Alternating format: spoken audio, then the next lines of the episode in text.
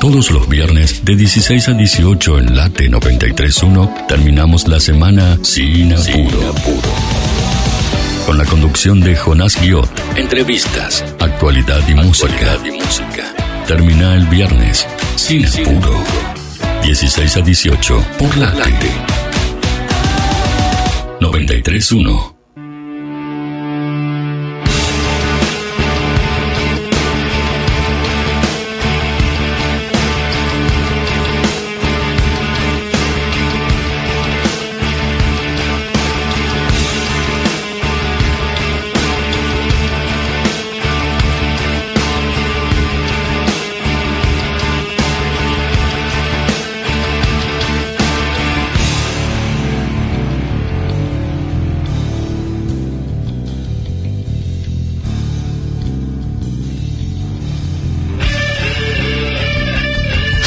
Hola, hola, hola, hola, buenas tardes, ¿cómo andan? ¿Cómo les va?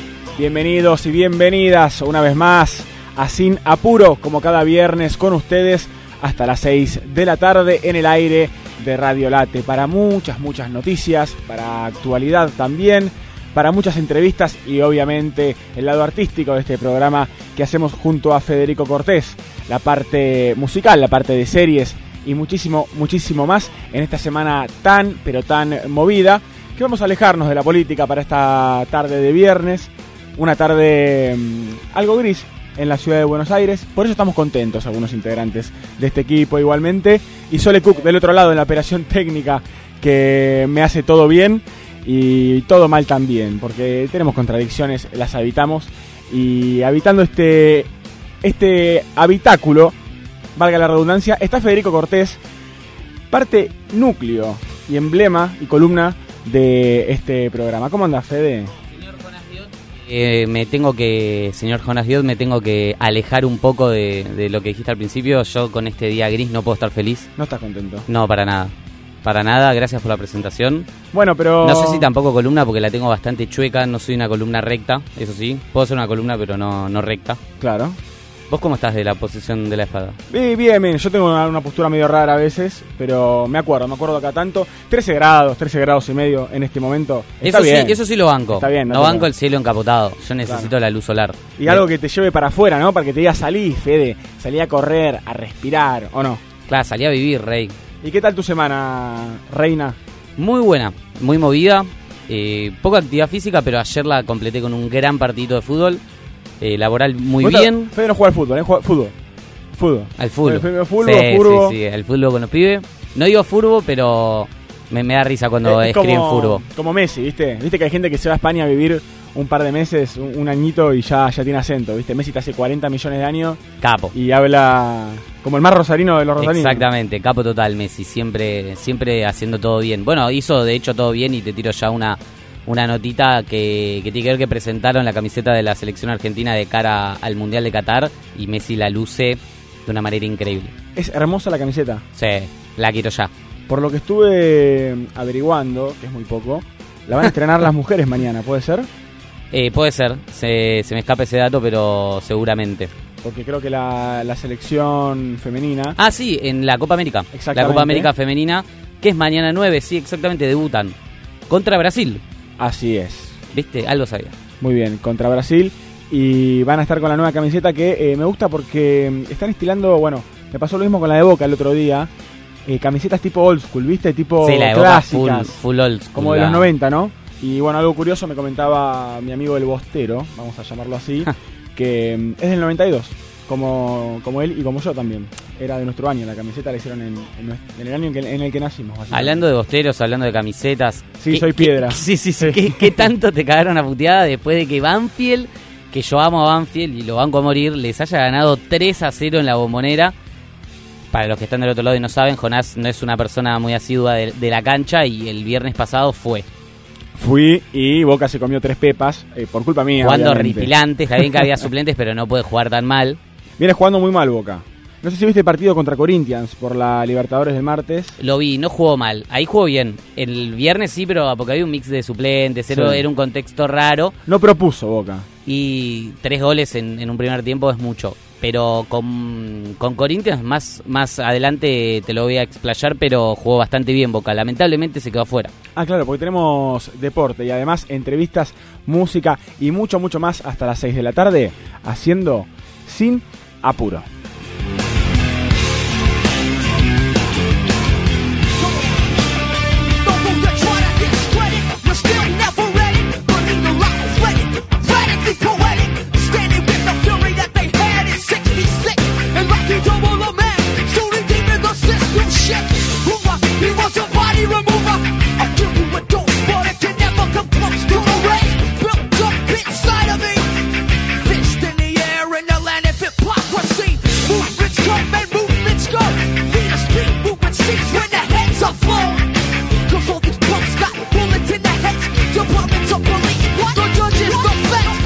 Viernes de música en Sinapuro, viernes de deportes, viernes de noticias y viernes obviamente de entrevistas, como no pueden faltar en este programa. Y es por eso que les comentábamos que vamos a estar hablando en un rato con Mauricio Infiesta. Él es DJ, es productor, es muy capo en lo que hace, hace y produce temas muy lindos y forma parte de un dúo de productores que se llama Oliver and Tom.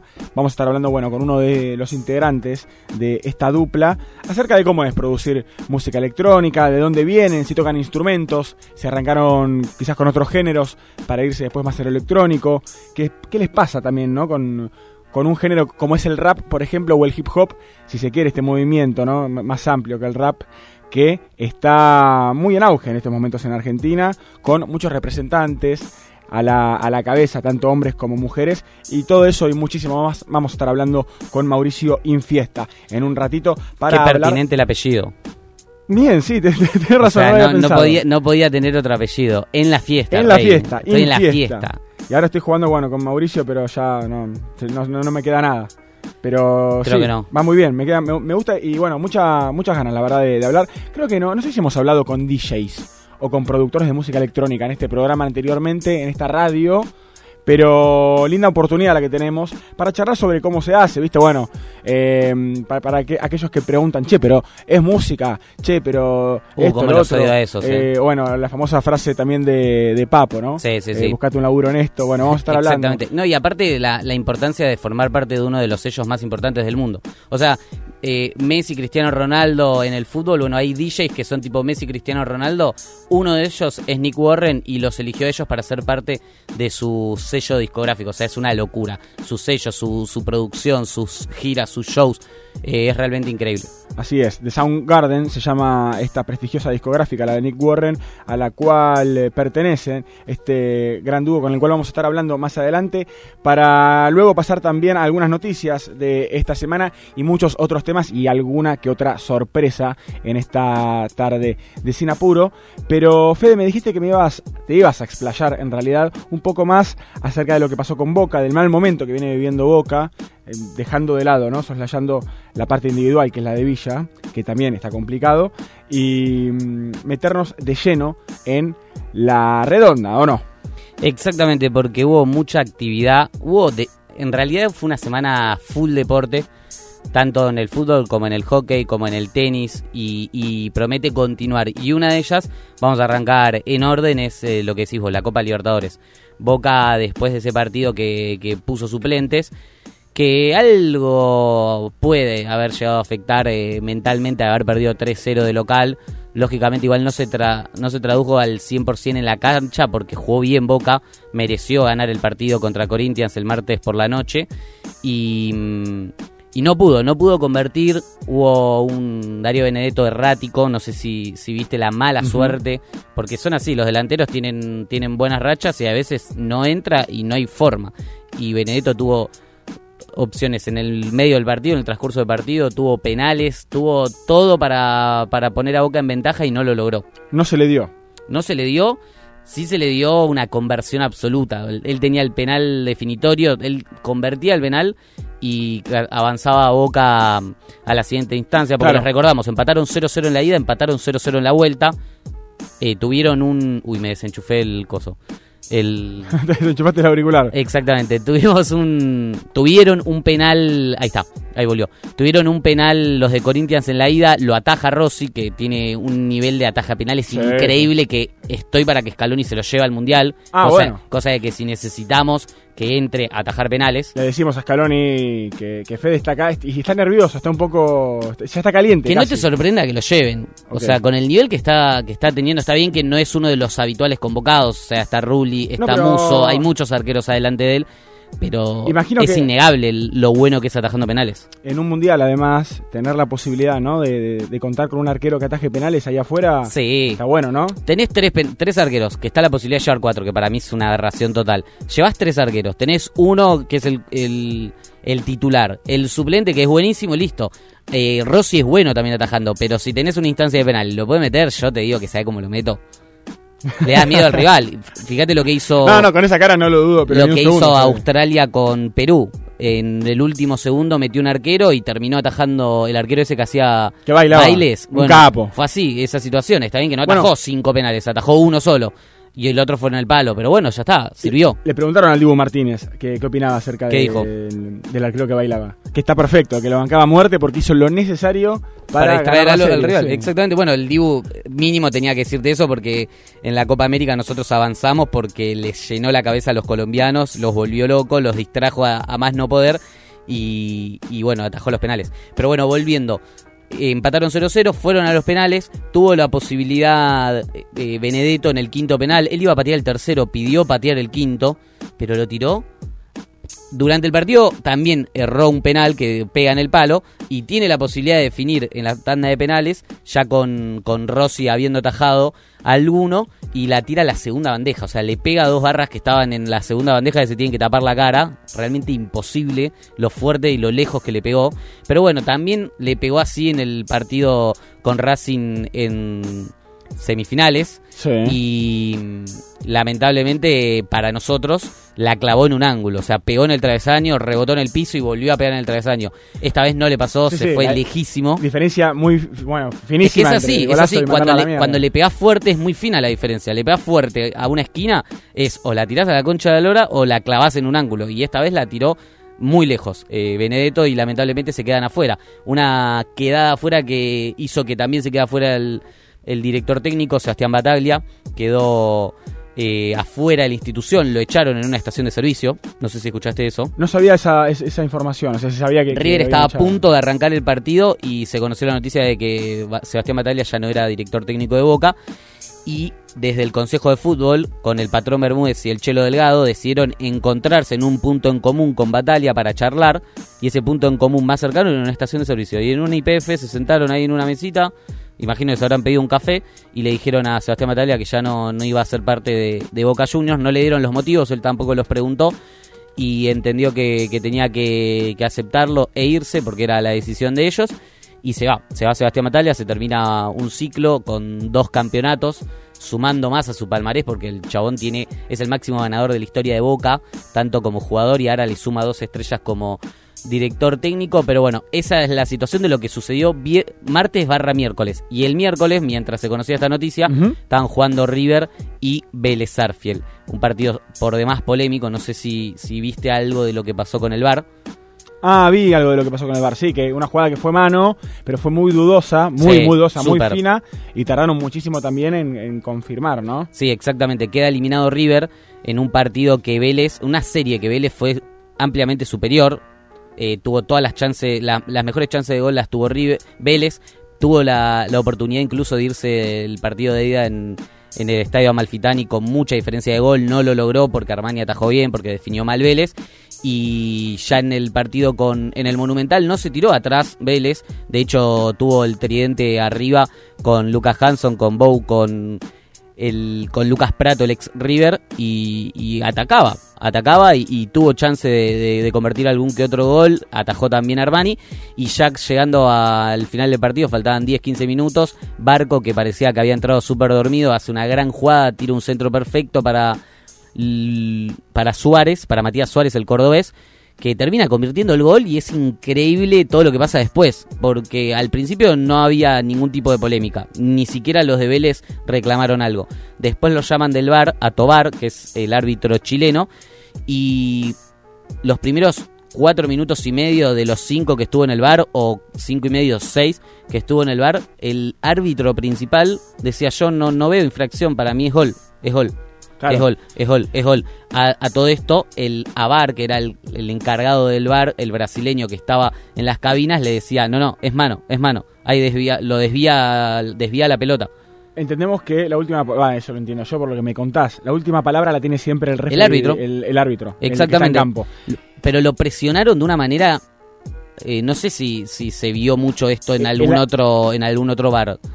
El, árbitro mira la pantalla de lo mismo que ve el bar, digamos, pero adentro del campo con esa pantalla que tiene ahí cubierta, sí, bueno, chiquita. E, ese punto, punto aparte, cuando estaba sucediendo todo, yo decía, qué, qué locura lo del árbitro. Está en una cancha con 80.000 hinchas de River gritándole de todas las maneras, los dos equipos, los dos cuerpos técnicos gritándole, el chabón tiene que mirar una pantalla y determinar si cobra gol que era un gol que le posibilitaba a River ir a penales o no cobrar gol y que probablemente se quede afuera de la Copa Libertadores River. Era, es una decisión muy difícil la que tienen que tomar los árbitros en ese contexto, pero bueno, se preparan para eso.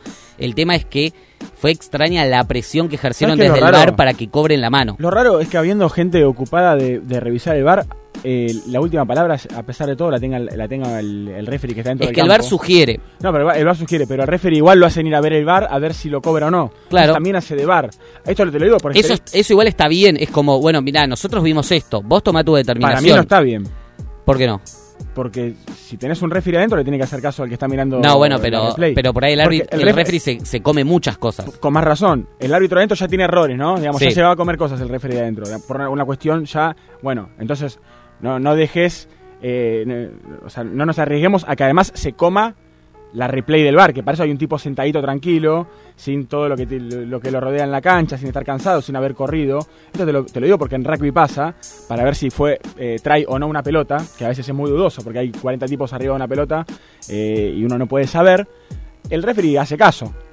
El referee simplemente dice, no tengo elementos para, para cobrar el try, pero bueno, voy a preguntar, voy a, voy a consultar, digamos, al bar, ¿no? Que ahora no me sale el nombre específico. Eh, pero cuando le dicen, fue o no fue, y listo, fue o no fue. Hacen caso al bar. Claro, le hacen caso al bar, pero porque el referee no se o sea, no lo hacen ver la replay claro, en una pantalla. A mí me parece absurdo. Sí, sí, sí. sí. sí para algo tenés a, otro tipo preparado para eso, porque eh, referee no, no, anda practicando bar en la casa, ni video, imagino. Bueno, el tema es eso, ¿qué tan preparados están? Porque ves estas situaciones y decís no están para nada preparados porque yo entiendo que River lo favorecieron mil millones de veces y que e, es, triste decir esto, pero alguna vez le tenía que tocar en contra. Pero es increíble porque no hay, no, no, hay ninguna persona que te pueda decir que efectivamente es mano indudable. Es algo totalmente difuso, es algo totalmente subjetivo y ante esos escenarios se tiene que cobrar lo que estaba. Si hay muchas dudas, si te tienen que pasar la repetición 43 veces, porque la pasaron 43 veces, y hasta pusieron la imagen detenida, es porque no están seguros. Entonces el árbitro tiene que quedarse con su idea. El problema fue que le estaban insistiendo, che, para mí fue esto, para mí fue esto, y el otro, para mí no, para mí sí, para mí no, para mí sí, para mí no. El árbitro llama al juez de línea para que le, lo ayude y le termina diciendo, mira, para mí es mano, bueno, listo, cobro mano. Es una pelotudez, o sea, si el, árbitro estaba convencido después de ver las 100.000 repeticiones, parece que soy de River, pero no, o sea, me da bronca porque le puede pasar a cualquier equipo. Yo igual estoy a favor de cómo lo manejaron. Para mí, si es mano, punto, es mano, no es gol. Por más que sean 5 minutos, 10 minutos, por más que le digan 40 veces. Porque, es, que el, tema es que mm, tampoco se termina de definir bien con las cámaras si es mano efectiva. Está bien, pero vos, pero vos pretendés entonces que un referee cobre un gol con una... ante la duda, ante la duda es lo que se cobró. Pero ¿cómo ver una duda si hay un video que muestra que el tipo toca con la mano y por eso deciden cobrar la mano? O sea, no hay una duda. Sí, no. duda de que la toca con la mano no, hay. Sí, no. O sea. te, hago la pregunta a vos. ¿Vos viste el, partido? ¿Viste los cinco minutos de bar? ¿Viste, imagino, después? Las repeticiones. ¿La toca con la mano? Es un roce. Es, para, mí, para mí no se cobra eso.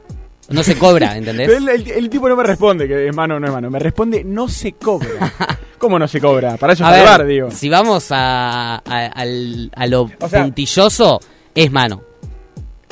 Claro, porque el gol lo hace con la mano.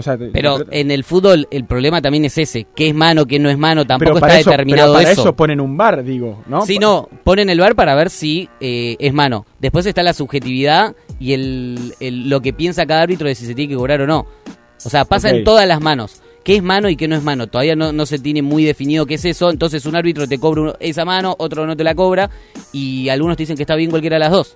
Casi O sea, filosófica. no hay, no hay cri- exacto, no hay criterios exactos. ¿Qué es mano, qué no es mano? Vamos a hablar con, con un... Se habla de la amplitud del cuerpo, de si la tiene separada. En Racing Sí. le cobra- a Racing le cobraron un penal otra vez que Eh, no había que cobrarlo. Si desvía la trayectoria de la pelota. Exactamente. Si es casual o no. Bueno, en este caso no pasa eso. No es que el gol es porque roza la mano. Ah, El gol iba a entrar de todas maneras. La pelota iba a entrar de todas maneras. sí, bueno, pero ese es un, eso primero es un contrafáctico. Aparte, pará, no aparte saber. hay una cámara que yo veo que ya, igual no sé si ya me estoy volviendo loco, que la vi cien mil veces, que también le pegan la cabeza al defensor, a Ortega.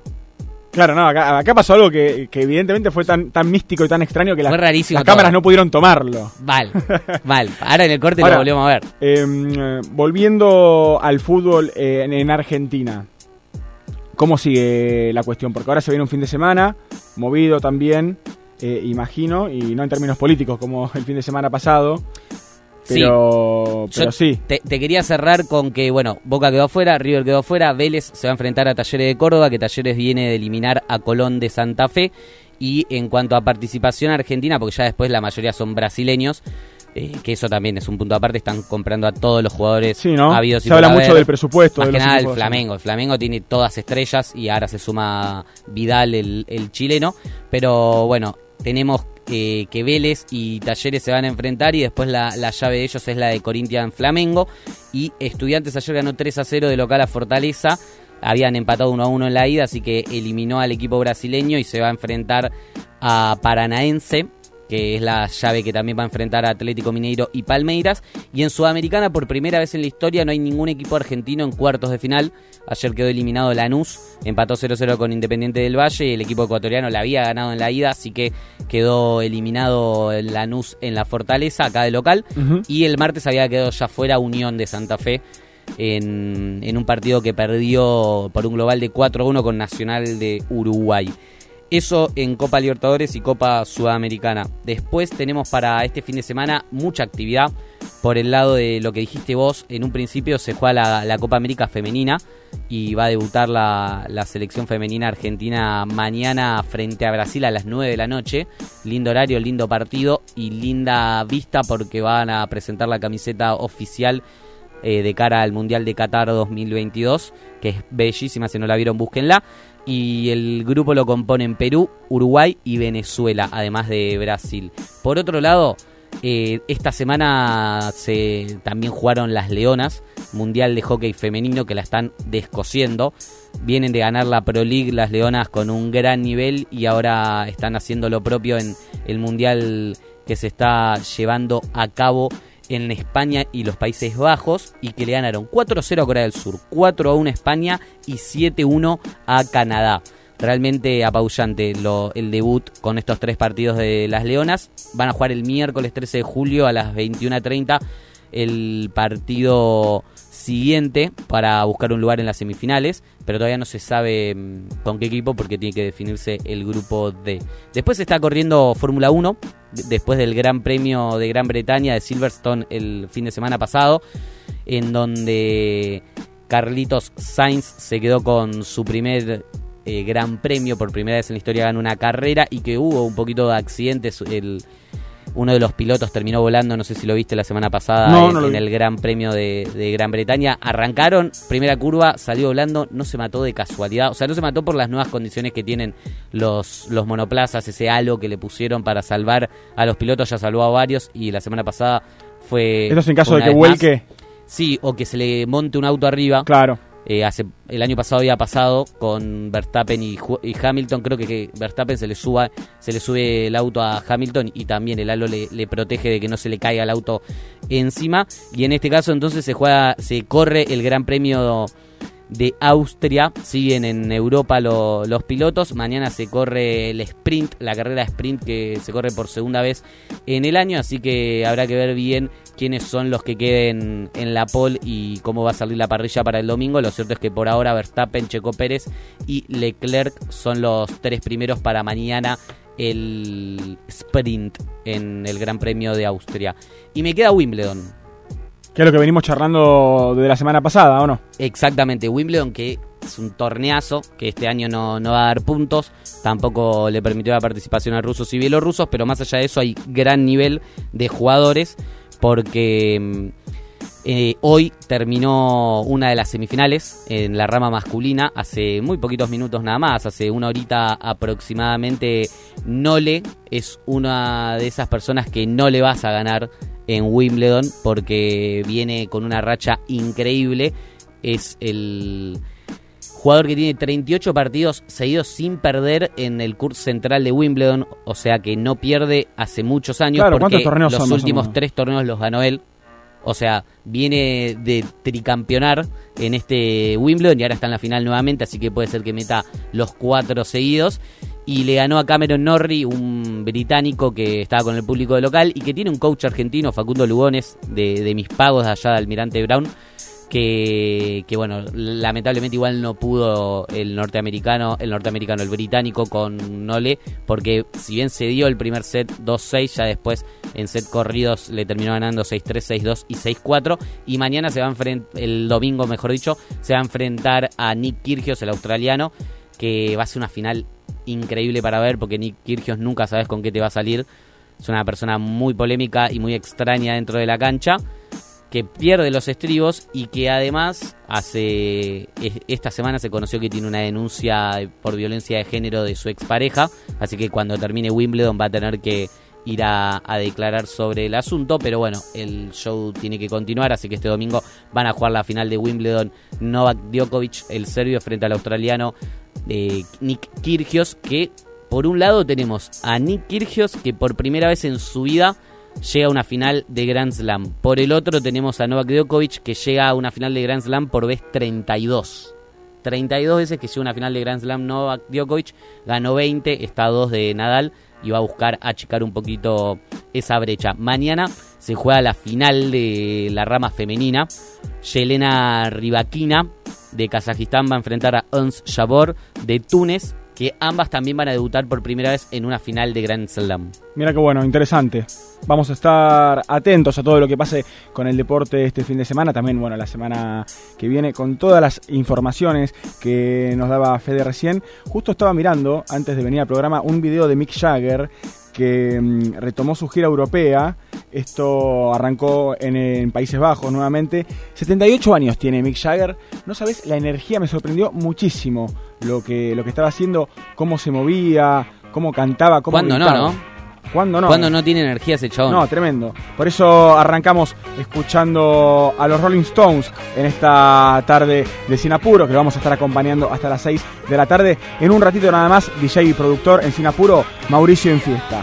Con ustedes escuchamos a los Rolling Stones, Travels a Coming.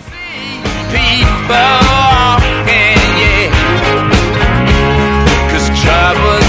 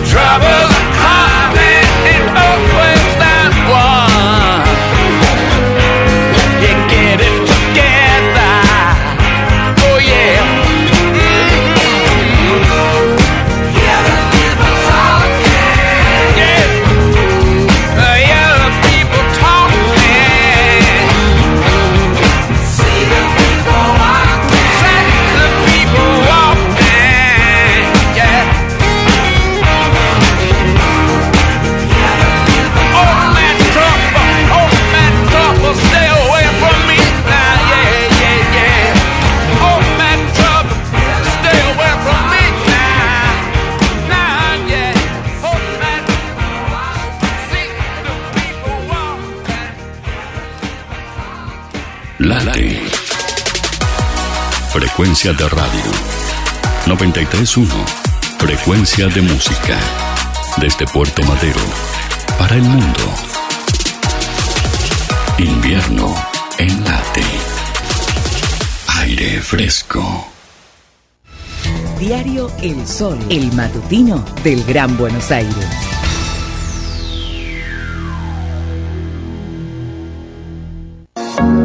Habilitaciones comerciales. Habilitar tu comercio en Varela es rápido y sencillo. Podés iniciar el trámite por mail en la delegación municipal de tu barrio o presentarlo de lunes a viernes de 8 a 14 horas por ventanilla única, ubicada en 25 de mayo 2725. Conoce todos los requisitos en varela.gov.ar o llamando al 0800 999 1234. Municipalidad de Florencio Varela, cerca tuyo. ¿Sabías que el 50% de los residuos domiciliarios son orgánicos compostables? SEAMSE es la principal productora de compost de Argentina y lo hace a partir de los residuos. Entérate más en www.seamse.gov.ar y en sus redes sociales. SEAMSE, Ingeniería Ambiental. Late. Tu radio 931. Tu frecuencia. Invierno. Aire fresco. En Sancor Seguros cumplimos 75 años comprometidos con nuestros clientes. Y esa fue y es la base de cada uno de nuestros logros, de nuestra expansión, de nuestro liderazgo indiscutido. Y es lo que nos lleva a innovar para estar siempre un paso adelante. De eso se trata comprometerse, de cumplir años, cumpliendo. Sancor Seguros, estamos hace 75 años con vos. Estamos. Superintendencia de Seguro de la Nación, número de inscripción 0224. Alimsa, servicio integral de limpieza. Ingresa en alimsa.com.ar, teléfono 4787-9005. Alimsa, calidad y profesionalismo. Centro de Empleados de Comercio de Luján. En Alcina 1166, teléfono 023 23 42 21 74. Centro de Empleados de Comercio de Luján. Cotillón Casa Alberto. Productos nacionales e importados. Cotillón Casa Alberto. El cotillón mayorista más grande del país. cotillóncasaalberto.com.ar Clínica Independencia. Infraestructura y equipamiento tecnológico de última generación. En Luis María Drago, 5681, Munro. Clínica Independencia. Sindicato de Empleados de Comercio de San Antonio de Areco, en Arellano y Ascuénaga, con teléfono 023 26 45 42 84, secareco.org.ar. Estás escuchando Sin Apuro por Late 931.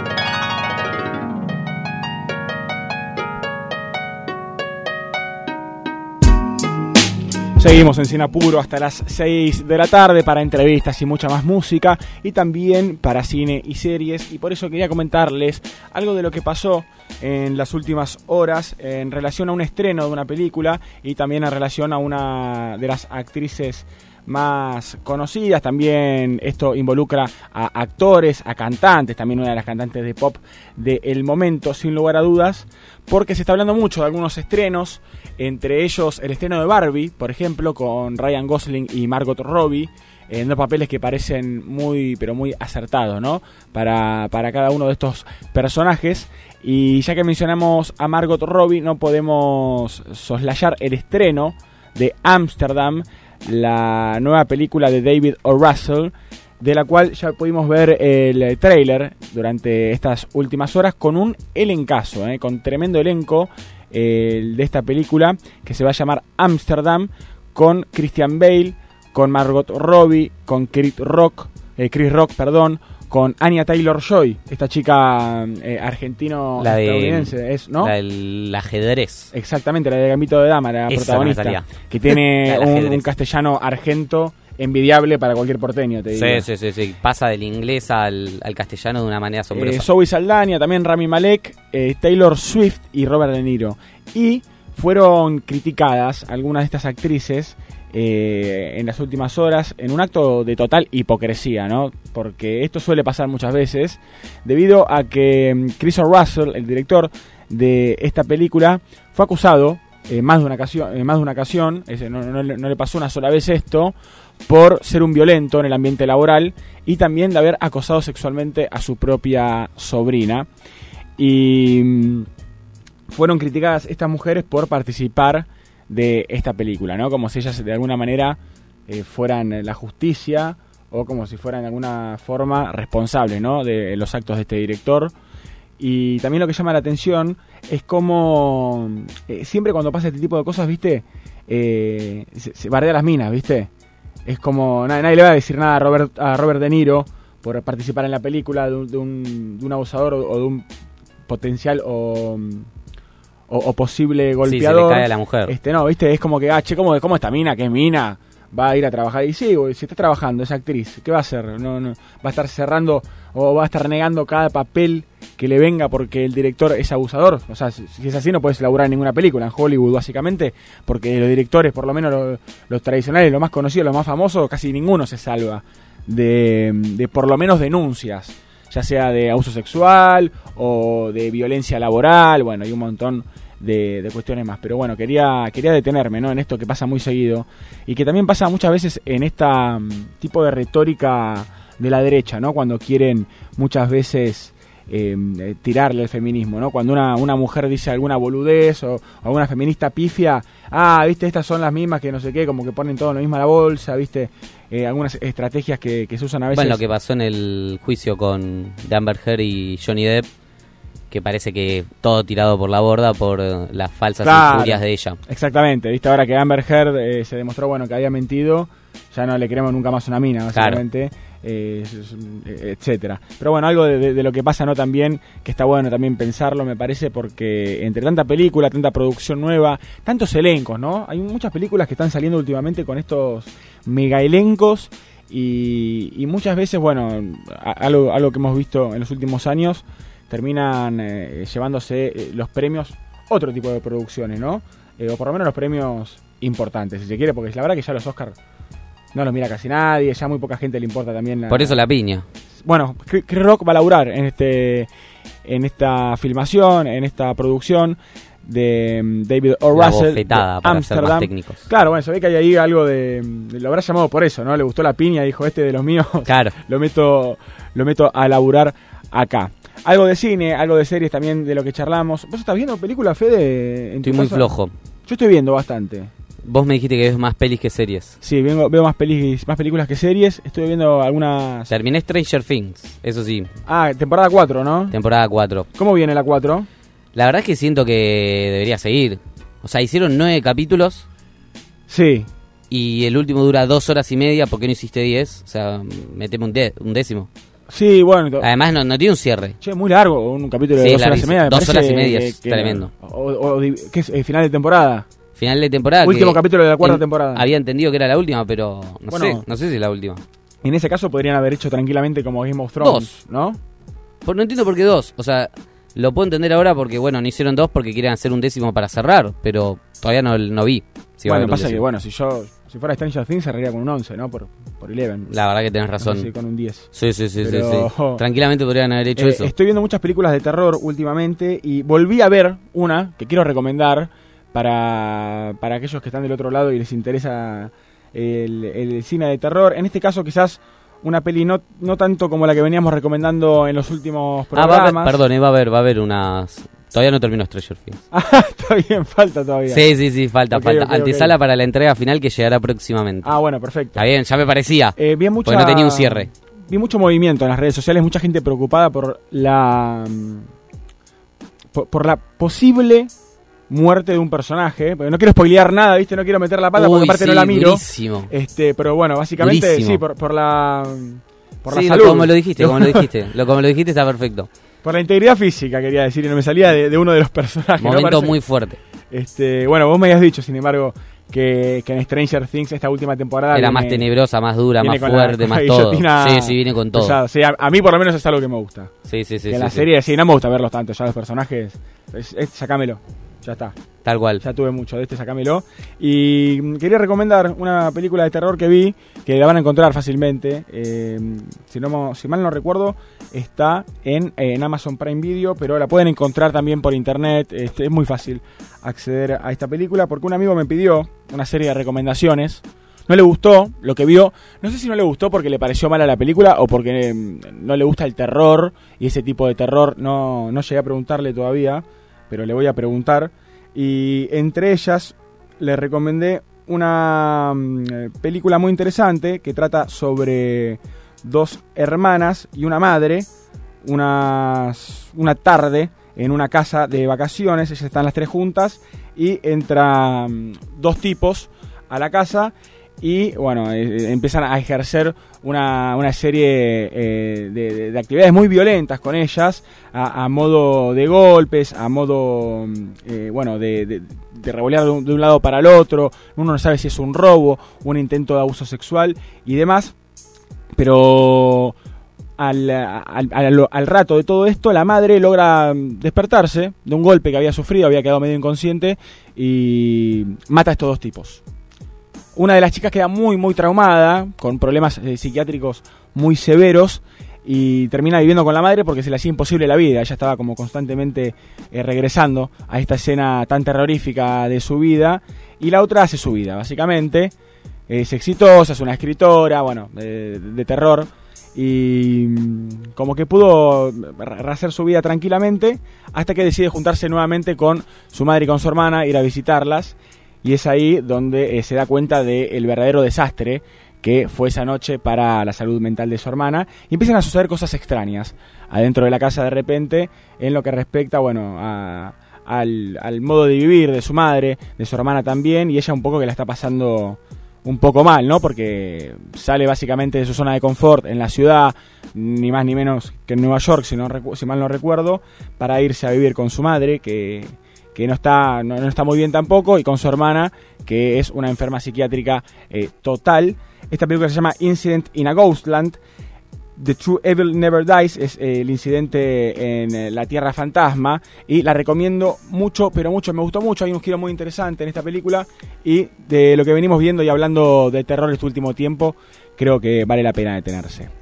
Gente, en segundos nada más vamos a estar hablando, arrancando nuestra primera entrevista de la jornada con Mauricio Infiesta. Él es uno de los integrantes de Oliver and Tom, un dúo de DJ productores de música electrónica, de Progressive House, que vamos a estar escuchando esta tarde con él en un ratito nada más, para mucho más sin apuro, hasta las 6 de la tarde.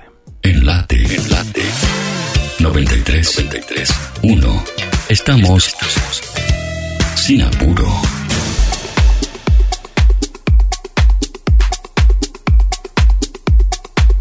Y moviendo la cabeza, moviendo las caderas, moviendo los hombros. Arrancamos con la primera entrevista de esta tarde de Sin Apuro. Fede se sienta firme en la silla, se lo ve contento porque sabemos que a Fede le gusta el Progressive House, le gusta la música electrónica, el house progresivo. Y como les comentábamos hace un rato, hablábamos sobre Oliver and Tom, este dúo de house progresivo integrado por eh, uno de sus participantes, eh, mejor dicho, Mauricio Infiesta, con el que íbamos a hablar la semana pasada, que trabaja junto a Andrés Martinowicz, Martinowicz. mejor dicho, y no pudimos hablar la semana pasada, nos quedamos con poquito tiempo de programa, lamentablemente, y tenemos la suerte de tenerlo en el aire en esta tarde. Mauricio Infiesta, Jonás, yo te saluda, ¿cómo te va? Hola, Jonas, ¿cómo andás? ¿Cómo andás, Fede? ¿Todo bien? ¿Qué tal? ¿Cómo andas? ¿Todo tranquilo? Bien, bien, bien, tú tranquilo. Eh, mira, voy a arrancar eh, preguntándote no por música, sino por una duda que tenemos acá en el equipo. Y es que tiene que ver con el nombre del dúo de ustedes, Oliver and Tom. ¿Es por Oliver Atom y Tom Misaki? Exactamente, sí. Mirá que bien. Es por- sí, es por la, eh, el dibujito de Supercampeones. Claro. Que, que todos vimos alguna vez. Claro, por el, el manga, que después eh, fue anime Supercampeones. Gran, gran serie, creo que está en el corazón de muchos. Fede, no sé si vos también eh, la has visto, ¿no? Y yo te lo digo a alguien como que no, no le gusta mucho el fútbol tampoco.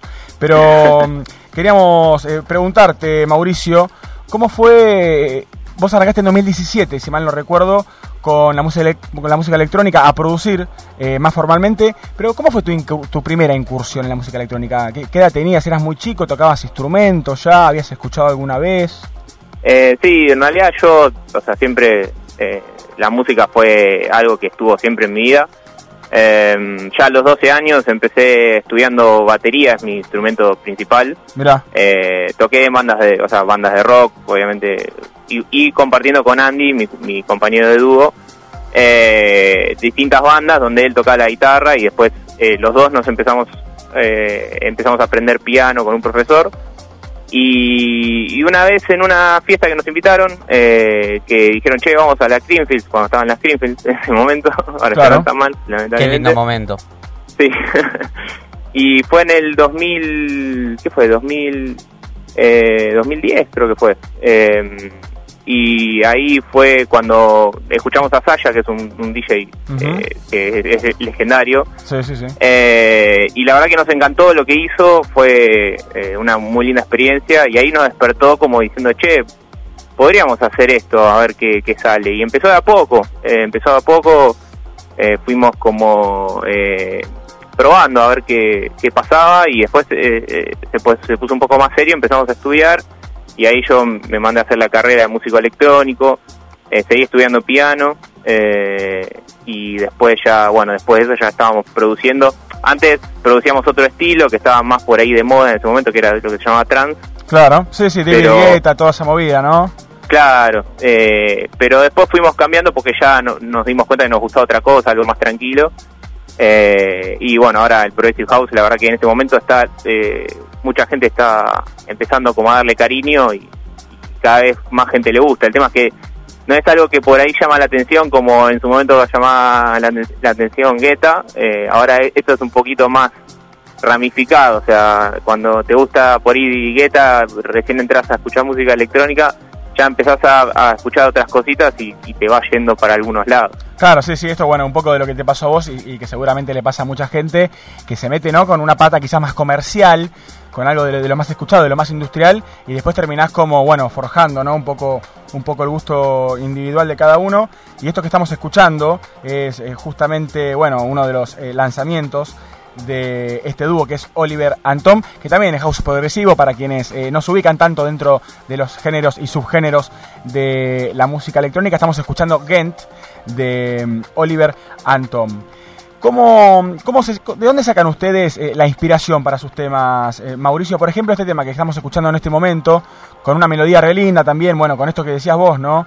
Eh, quizás no tan llamativo eh, en términos de música de baile, porque es progresivo, y sin embargo al mismo tiempo muy sensible, ¿no? Muy lindo al oído, a diferencia quizás que con otros géneros de música electrónica. Eh, ¿en Claro. qué, ¿De dónde sacan las ideas ustedes, los sonidos? ¿Cómo, cómo es que, que van forjando, produciendo los temas?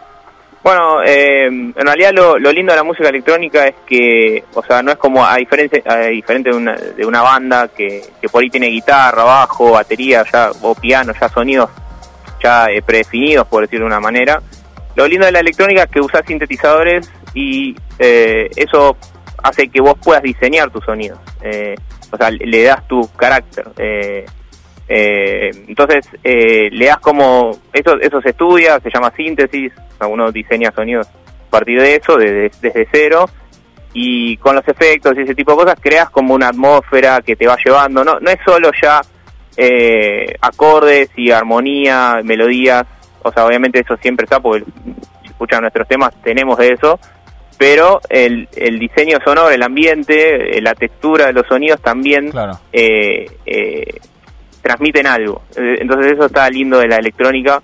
eh, por ahí a diferencia de eh, una, una banda que toca la- eh, que tiene guitarrista, bajista y pianista, eh, esa, esa por ahí es lo que más me atrae, ¿no? Lo que por ahí a otra gente también le atrae. Y en el caso de Gent, eh, eh, pasó que en la pandemia eh, Andy, mi compañero, se fue eh, de viaje y Sí. cuando volvió, eh, que viste en la pandemia lo que nos pasó fue que eh, al estar encerrados no estábamos muy inspirados, viste que la, la gente dice, "Uh, al estar encerrados producieron un montón, no, no es tan fácil, eh, hablando así de inspiración como me preguntabas, necesitas esa normalidad de, comp- Claro. de, de ver a tus amigos, de, de- de tener tu trabajo, porque Sí. a mí a mí me pasó que yo trabajo, no puedo vivir de esto todavía, pero trabajo otra cosa, me habían dado de baja y estaba medio como deprimido por el servicio que estaba dando, me lo dieron de baja y económicamente estaba difícil la, la situación. Entonces, eso también a- no me ayudó a, a estar inspirado para poder hacer música.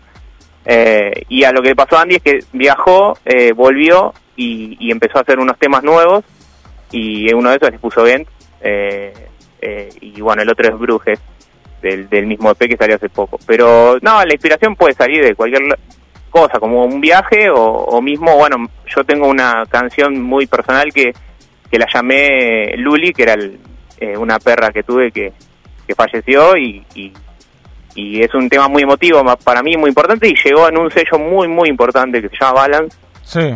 Eh, y, y nada, eso la verdad que me enorgullece un montón, ¿no? Porque eh, está el nombre de ella ahí. Claro, eh, estás, estamos hablando de, de- de sellos, eh, recién mencionás un sello importante y uno, bueno, de los sellos importantes también para vos, imagino, es de Soundgarden, ¿no? Fundado Sí. por Nick Warren. claro, e- este tema Luli salió en realidad en un compilado de tipo álbum que hizo Nick Warren, pero lo, lo- o sea, se- el álbum se llama The Soundgarden, pero lo, lo pasaron por esta eh, discográfica que se llama Balance.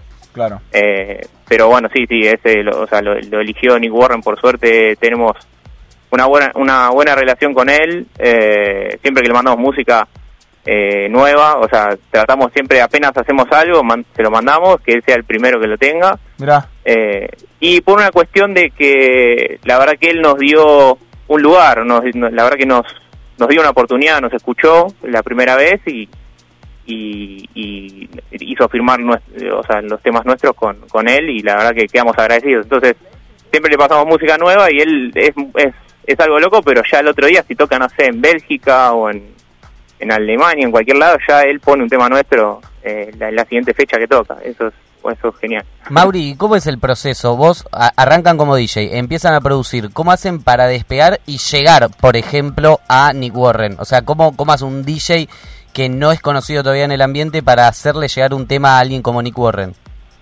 Y mira, eh, la verdad que yo lo que lo que recomiendo, primero antes que nada, porque pasa mucho hoy en día que eh, eh, las redes sociales, obviamente ya uno hace un set, un eh, tipo DJ y agarra las redes sociales y ya lo, lo pone ahí y, y, y- y cree que con eso ya, ya va Claro. a llegar. Y, y no es tan fácil, o sea, en realidad nosotros estudiamos un montón de música, eh, pasamos, eh, hice la carrera de músico electrónico, me formé primero para poder eh, producir algo bueno, o sea, es como esto es como vender algo, o sea, tenés que hacer un buen producto eh, y venderlo y si el producto no es bueno, mucho no vas a vender. Eh, hoy en día sí pasa que, que digamos, eh, se puede vender algo que por ahí la gente no se da cuenta que no es muy bueno y se vende igual con Sí, las al- redes. algo que creo que se puede aplicar a, a muchos de los géneros, ¿no? Ya si nos salimos de la electrónica. Exactamente, Creo que también, sí. ¿no? Este tipo de fórmulas, ¿no? Que hay,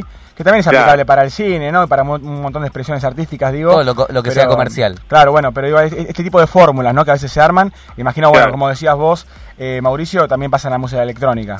Exactamente, sí, sí, pero yo lo, lo que recomiendo es estudiar y aparte porque eh, uno, uno se, se, se queda conforme con, con, con lo que hace, con lo que sabe, eh, se queda tranquilo de, de- de que lo, de que está haciendo las cosas bien y de esa manera yo creo que le- a la gente le va a ir bien, eh, pero tienen que poner lo mejor, o sea, yo lo digo porque yo inver- invertí un montón de, de plata en los equipos que tengo eh, y un montón de tiempo y, bueno, eh, todavía nos falta seguir eh, trabajando, o sea, no, no es que ya, viste, llegamos y nos podemos relajar. Hay mucha competencia siempre eh, y hay muy buenos artistas, así Claro. que sí, sí, hay que sacar lo mejor de uno. pero- Claro, por eso es- te iba a decir que le llegan 100.000 temas a Nick Warren, 100.000 temas a Cataño. Exactamente, sí. Entonces hay que buscar el diferencial como para que eso le, le llame la atención.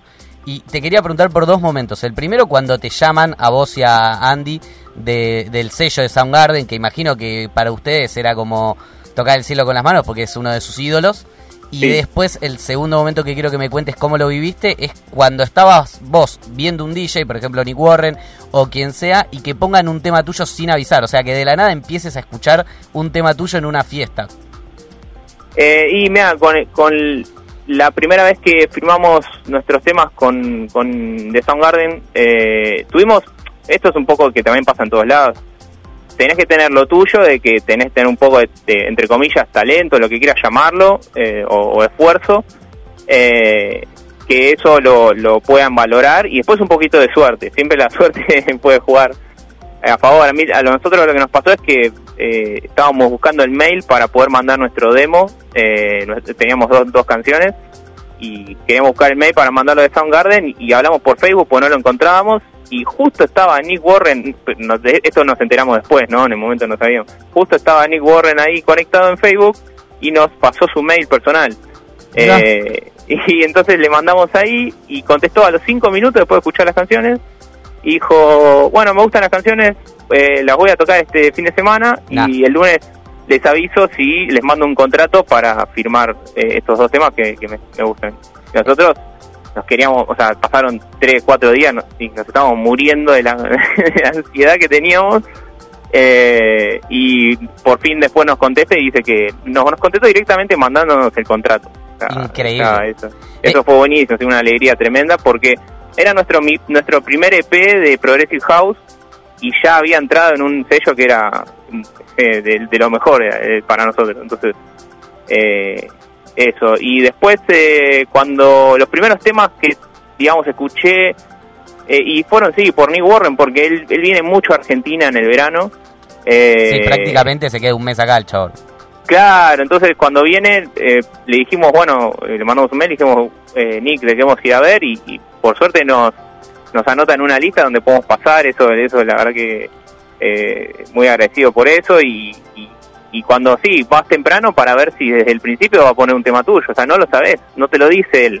Claro. y, y, de repente estamos ahí escuchando y, y, por ahí estás con amigos y empezás a escuchar sonidos de, temas tuyos y decís, eh, me parece que ahí ponen en un tema nuestro y sí, la verdad que la, la felicidad es, eh, es tremenda porque eh, hay gente que, aparte ves la reacción de la gente alrededor. Claro. O sea, ves, como, no sé, alguno baila, alguno levanta los brazos, eh, otros sacan el celular y filman la parte por ahí más emotiva de la canción. Así que nada, sí, esa parte es muy emotiva. Qué hermoso. Muy interesante lo que cuenta Mauricio Infiesta, que es DJ, es productor también y forma junto a Andrés Martinowicz un dúo de música electrónica de house progresivo. Oliver and Tom se llama, lo pueden escuchar. En este momento estamos escuchando Lula, eh, uno de los temas que mencionábamos hace un rato, eh, Mauricio. Y eh, quería preguntarte, bueno, acerca de esto, ¿no? De lo que mencionabas vos, imagino lo difícil también, ¿no? Que debe ser llegar hasta ahí. Eh, porque en las mismas líneas de lo que vos comentabas, eh, comentaba algo Hernán Cataño, ¿no? Que muchas veces los pibes hacen dos, tres temas, viste, que suenan en un en algún set de algún DJ conocido o famoso y ya, viste, quieren como pegarla, viste, ya. Hay mucho laburo, ¿no? atrás de cada tema también, digo. Sí, sí, tal cual. de hecho, es que también lo que lo que pasa mucho es que hay artistas que hacen temas muy rápidos, o sea, ya, ya llega un momento que eso pierde un poco eh, digamos, eh, agarran una canción que les va bien y después se arman una especie de plantilla para volver a repetir el mismo proceso y sacar otra canción lo más rápido posible. Y ese es el error que tienen muchos hoy en día, porque quieren sacar muchos temas. Y la verdad es que, como decía Fede antes, después Nick Warren, Hernán Cataño, cuando seleccionan los temas, tratan de buscar los temas que suenan diferentes. O sea, que no que no están dentro del montón, que están son todos muy parecidos. Che, y eh, eh, Mauricio, vos, por ejemplo, si tuvieras que decirme algo distinto que, que podés ver en un tema, porque vos también entiendo, eh, sos profesor de, producción. Sí. y, si estamos haciendo, hablando ¿no? de música electrónica, digo, ¿qué, qué buscarías? ¿Qué, ¿Qué, es algo diferente para vos hoy en día que hoy a 2022, quizás en la, en la fiesta los fines de semana, no, no lo escuchás tanto, o en un set, si se quiere, de, de house progresivo, hace falta? ¿Qué, qué, tipo de, herramientas crees que, hacen falta hoy en día? Y em, lo que lo que hace en realidad que hay muchas cosas, ¿no? Pero eh, algo que, o sea, cuando vos vas a una fiesta electrónica, ¿a qué vas a bailar? Entonces, eh, sí o sí el tema, para mí, en mi opinión, tiene que tener ese groove que te haga bailar, que te haga mover el pie o la cabeza, eh, lo tiene que tener. Si no lo tiene, ya está difícil la cosa porque, eh, digamos, eh, si no, tendría que elegir por ahí un tema melódico para un cierre, pero no para el medio de la pista, en el medio del evento que la gente está bailando. Claro. Em, y después sí, yo busco que, que, esté bien producido, que, que, esté, eh, que suene bien, que, que digamos diga algo el tema, no, no que sean soniditos tirados eh, muy así eh, por arriba, sino que eh, se note que hay un laburo ahí detrás Sí. y, y que la, melo o, sea, la, o la melodía o lo que tenga, puede ser un arpegio o eh, tenga eh, algún... eh, que, que, que le hayan dado un buen un buen trabajo y que, y que transmita algo. Eh, Sí, algo de emoción tiene que tener también, para nosotros es importante. Sí, creo que, Eh. que- que hay sonidos, eh, particularmente en este género, ¿no? En, en el house progresivo, que tocan mucho con la emoción. eh, Sí. También esta idea de, de- de viaje, siento yo, ¿no? Cada vez que escucho un set Sí. de house progresivo, que no me pasa tanto con otros géneros, quizás, donde hay mucho drop, ¿viste? Mucha bomba ahí que explota. Eh, Claro. pero poco camino, ¿viste? Como que creo que eso también es algo lindo en el house progresivo, donde se- quizás se le da prioridad a, a- a cosas más sensibles, ¿viste? Quizás más suaves, no sé si vos sentís lo mismo. Sí, sí, sí. En cuanto a lo que vos decís, el viaje de, de las canciones es real, es eh, porque justamente, bueno, el house progresivo arranca de- con algo muy sutil, eh, introduciendo un poco lo que va, lo que viene, no sé, de las percusiones de la canción Claro. y eso. Y después a partir del minuto ya empieza a introducir el bajo, empieza, va de a poco introduciendo cosas, hasta que claro, llega a esa bajada donde se presenta la idea, digamos, la, la parte emotiva, la, el- lo más importante de, la canción, eh, y después eh, se produce eso que vos decís es el, el drop que se vuelve a bailar en ese momento es la parte bailable junto con la emoción de, de- de la bajada o de pero sí puede ser que eh, también eso transmita que, que sea algo como un viaje no de a poco. Desde, desde que inicia hasta que termina eh, se genera ese viaje que vos decís. Y un viaje sin lugar a dudas es Brooks, una de las últimos eh, lanzamientos de Oliver and Tom, dúo de DJs y de mm, productores de música electrónica, más precisamente de house progresivo, y lo escuchamos en Sinapuro.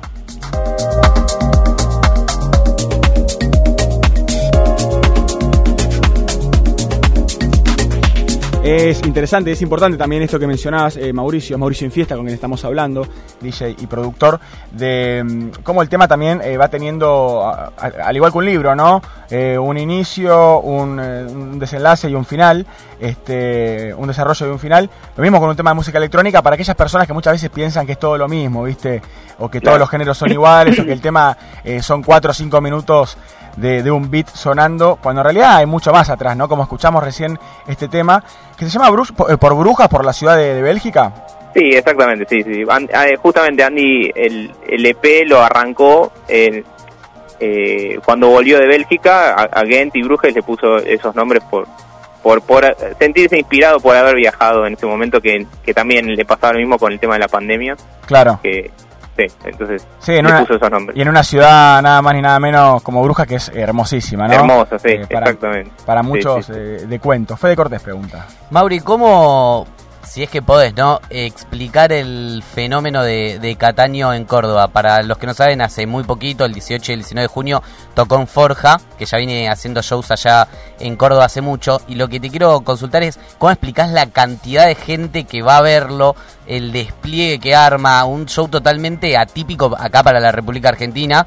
Y, y que hace, como por ejemplo, algo que me acabo de encontrar que no puedo creer, que mm, hizo dimitir este show, o sea, con, por, por irresponsabilidades, ¿no?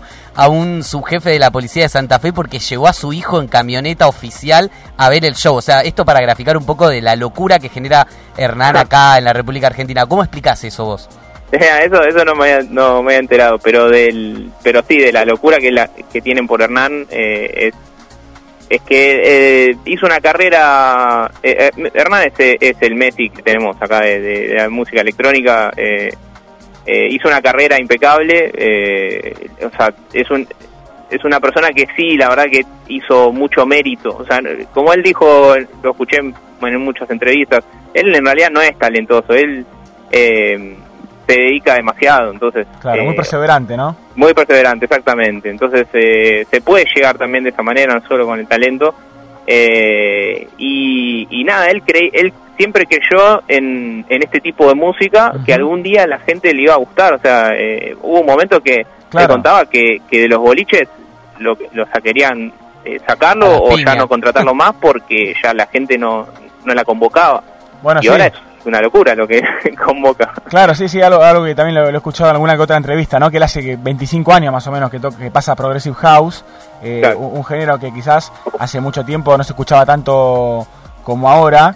Eh, y también, bueno, muchas veces esas críticas, ¿no? Eh, de gente que quizás sí necesita un poco más, o, los, o los BPM, los beats por minuto más acelerados, o quizás una música de baile más eh, más efusiva si se quiere, pero que le han dicho plancha, ¿viste? Toda esta cuestión del género progresivo que muchas veces dicen como que te plancha un poco, ¿no? Cuando... Que, eso también debe ir un poco, ¿no? Por la ansiedad constante que tenemos en la vida, ¿no? De querer que el tema sea todo el tiempo arriba, todo, el fusión, tiempo, todo el fusión, todo el tiempo eh, explosión y, no vivir el proceso, porque hay DJs que te hacen un set de dos horas de pura explosión, o set como el que te hace Hernán el domingo este que les digo, que estuvo nueve horas tocando, y es un show de principio a fin.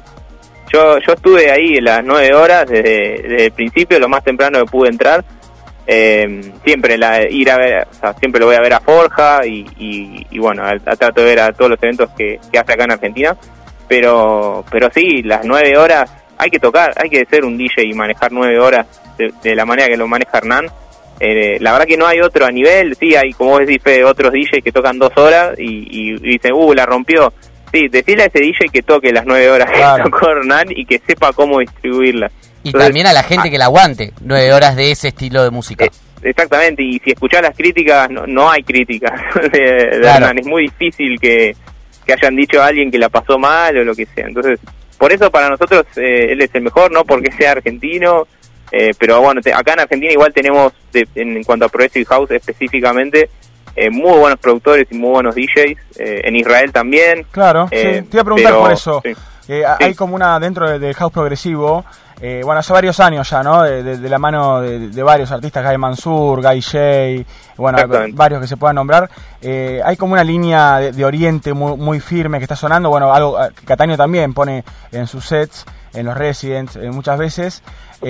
por ese lado, ¿no? Por el lado oriental, por un lado más, más israelí, ¿no? ¿Cómo te llevas con ese tipo de, sonido? No, a mí, a mí me encanta, hay muy buenos productores ahí. A mí, Guy Mansur es uno de, mis ídolos. La verdad que él eh, hizo algunos eh, álbums atrás muy, muy buenos. Eh, eh, no, me parece que el nivel que tienen ellos también es, es, excelente y es, es tremendo cómo tienen su, su identidad de ellos, su clase de sonido. Y, y, acá tenemos el nuestro nosotros y, y, en otro lado, en la India hay otros. Eh, es, la verdad que eso está muy, se detecta eh, las culturas en la música. Eso está buenísimo. Y ya que hablamos de cultura, también quería consultarte si vos notás eh, cómo, cómo, de repente también uno quizás en, en, ámbitos de música electrónica, ya sea una fecha, en un festival o en algún artista que está presentando un disco, un EP, lo que sea, empieza a verse eh, más gente grande también, eh, más, más, personas con sus hijos también que van juntas, familias, y no creo que sea solo porque son gente que escucha música electrónica hace muchos años y creció, ¿no? Sino que digo, hay mucha gente que empieza a escuchar música electrónica de grande también. ¿Vos, vos notás esto? Sí, sí, un montón. Eh, tenemos, o sea, mismo Noli Brantón, eh, nos sigue un montón de gente grande, nos sorprende eso, eh, que, te, que, te, que te hablan, que te dicen me encanta su música y eh, nos pasó una chica de Ibiza, eh, también, o sea, ya madre y, y una, una persona grande ya y que no, Andy, por estar en Europa, Andy en este momento fue a tocar a estaba tocando en Barcelona y esta chica de Ibiza se pagó un avión para ir a Barcelona a, verlo y, nada, te quedas sorprendido y la verdad que, que sí, sí, no, es, eh, o sea, no hay, no hay edad para esto, es, es más que nada lo que transmite eh, la música en, la persona, justo por ahí en el momento indicado también puede pasar. Claro. Que, que, que, sí, se suceda eso, así que no, sí, sí. De hecho, también eh, cuando, fui, cuando toqué acá una fecha, un chico de Rosario eh, quería venir a, verme y, y, el padre lo trajo y el padre se quedó ahí escuchando y después me dijo, che, muy bueno lo que me gustó lo que, lo que hicieron. Así que sí, sí, no, está eso, está eso. ¿Esa fecha es la de la de mismo Nick que tocaste hace poquito? Eh, no, fue fue en otra, que fue en Down Tempo, eh, en, más más cerca de la de cuando ya se estaba abriendo un poco las cosas después de la pandemia. Eh, pero me sorprendió este chico que, que viajó de Rosario para, para venir a, vernos. Y, la fecha esta de Mismo Nick, eh, bueno, Mismo Nick tuvo mucho furor en, en, la pandemia, porque hizo, ayudó mucho, viste, el tema de los streamings en la pandemia. Claro. nosotros hicimos dos streamings por The Soundgarden, obviamente, eh, y la verdad que ayudó mucho. Me tuvo que igual que ayudar mi hermano, que mi hermano eh, eh, trabaja en iluminación de, para películas y, Ah, mira. pro- y propagandas, claro. Inter- y, y che, se armó co- ¿Y no usás eso para los visuales? Disculpa que te interrumpo, ¿no- ¿nunca se te ocurrió ahí que, que te dé una mano para algunos visuales o algo? Eh, bueno, él en su momento, eh, o sea, junto a sus amigos, eh, como una especie de productora, él, él invirtió mucha plata en sus, en sus equipos Claro. y, y fuimos a una casa que nos prestaron y hicimos este, este streaming. Eh, pero bueno, él ya por cuestiones laborales se tuvo que ir eh, a trabajar afuera. Eh, así que nada, ya, ya no lo puedo usar para esas cosas, lamentablemente.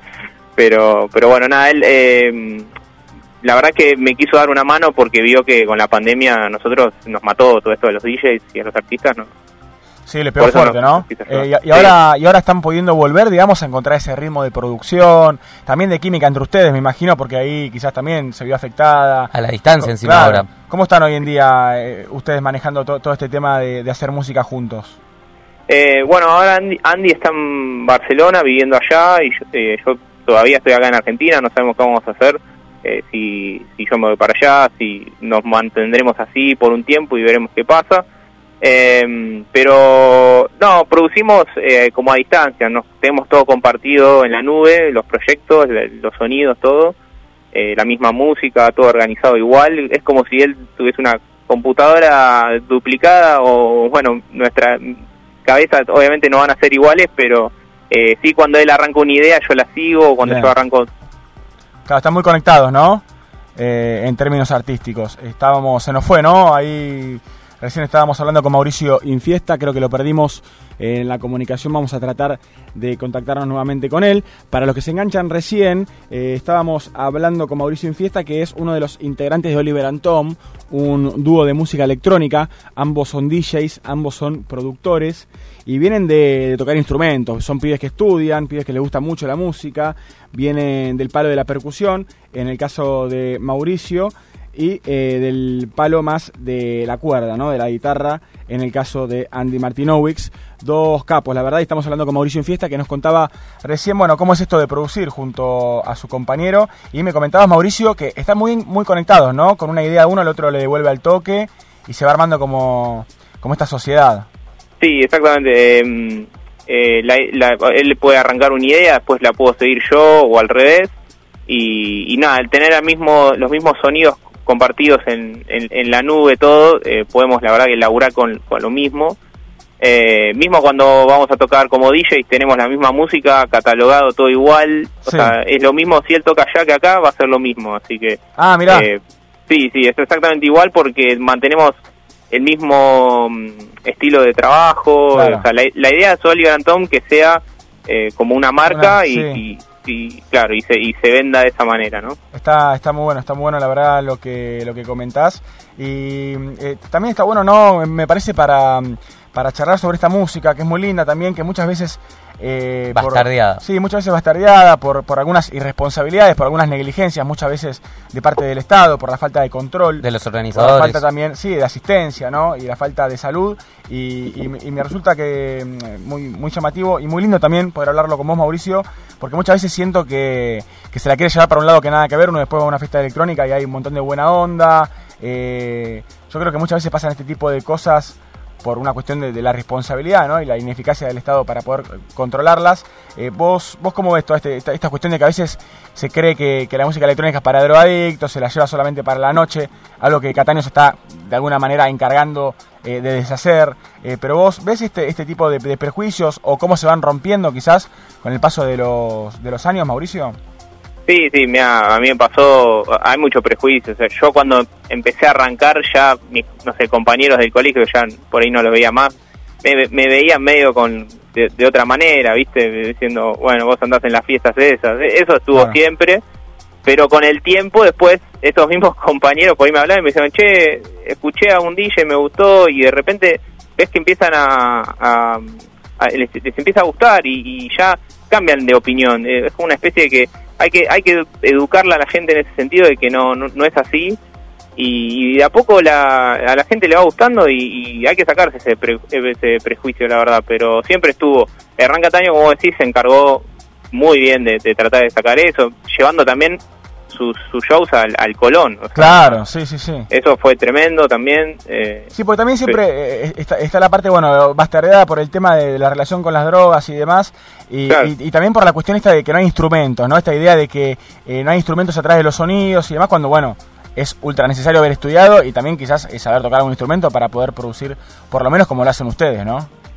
Claro, lo que podemos hacer es separar eh, dos cosas. Eh, una es el productor eh, y el otro es el DJ. El DJ va a pasar música, eh, no va a haber ningún instrumento. Eh, después el productor produce, eh, tiene o sea, conocimientos musicales y produce en su estudio.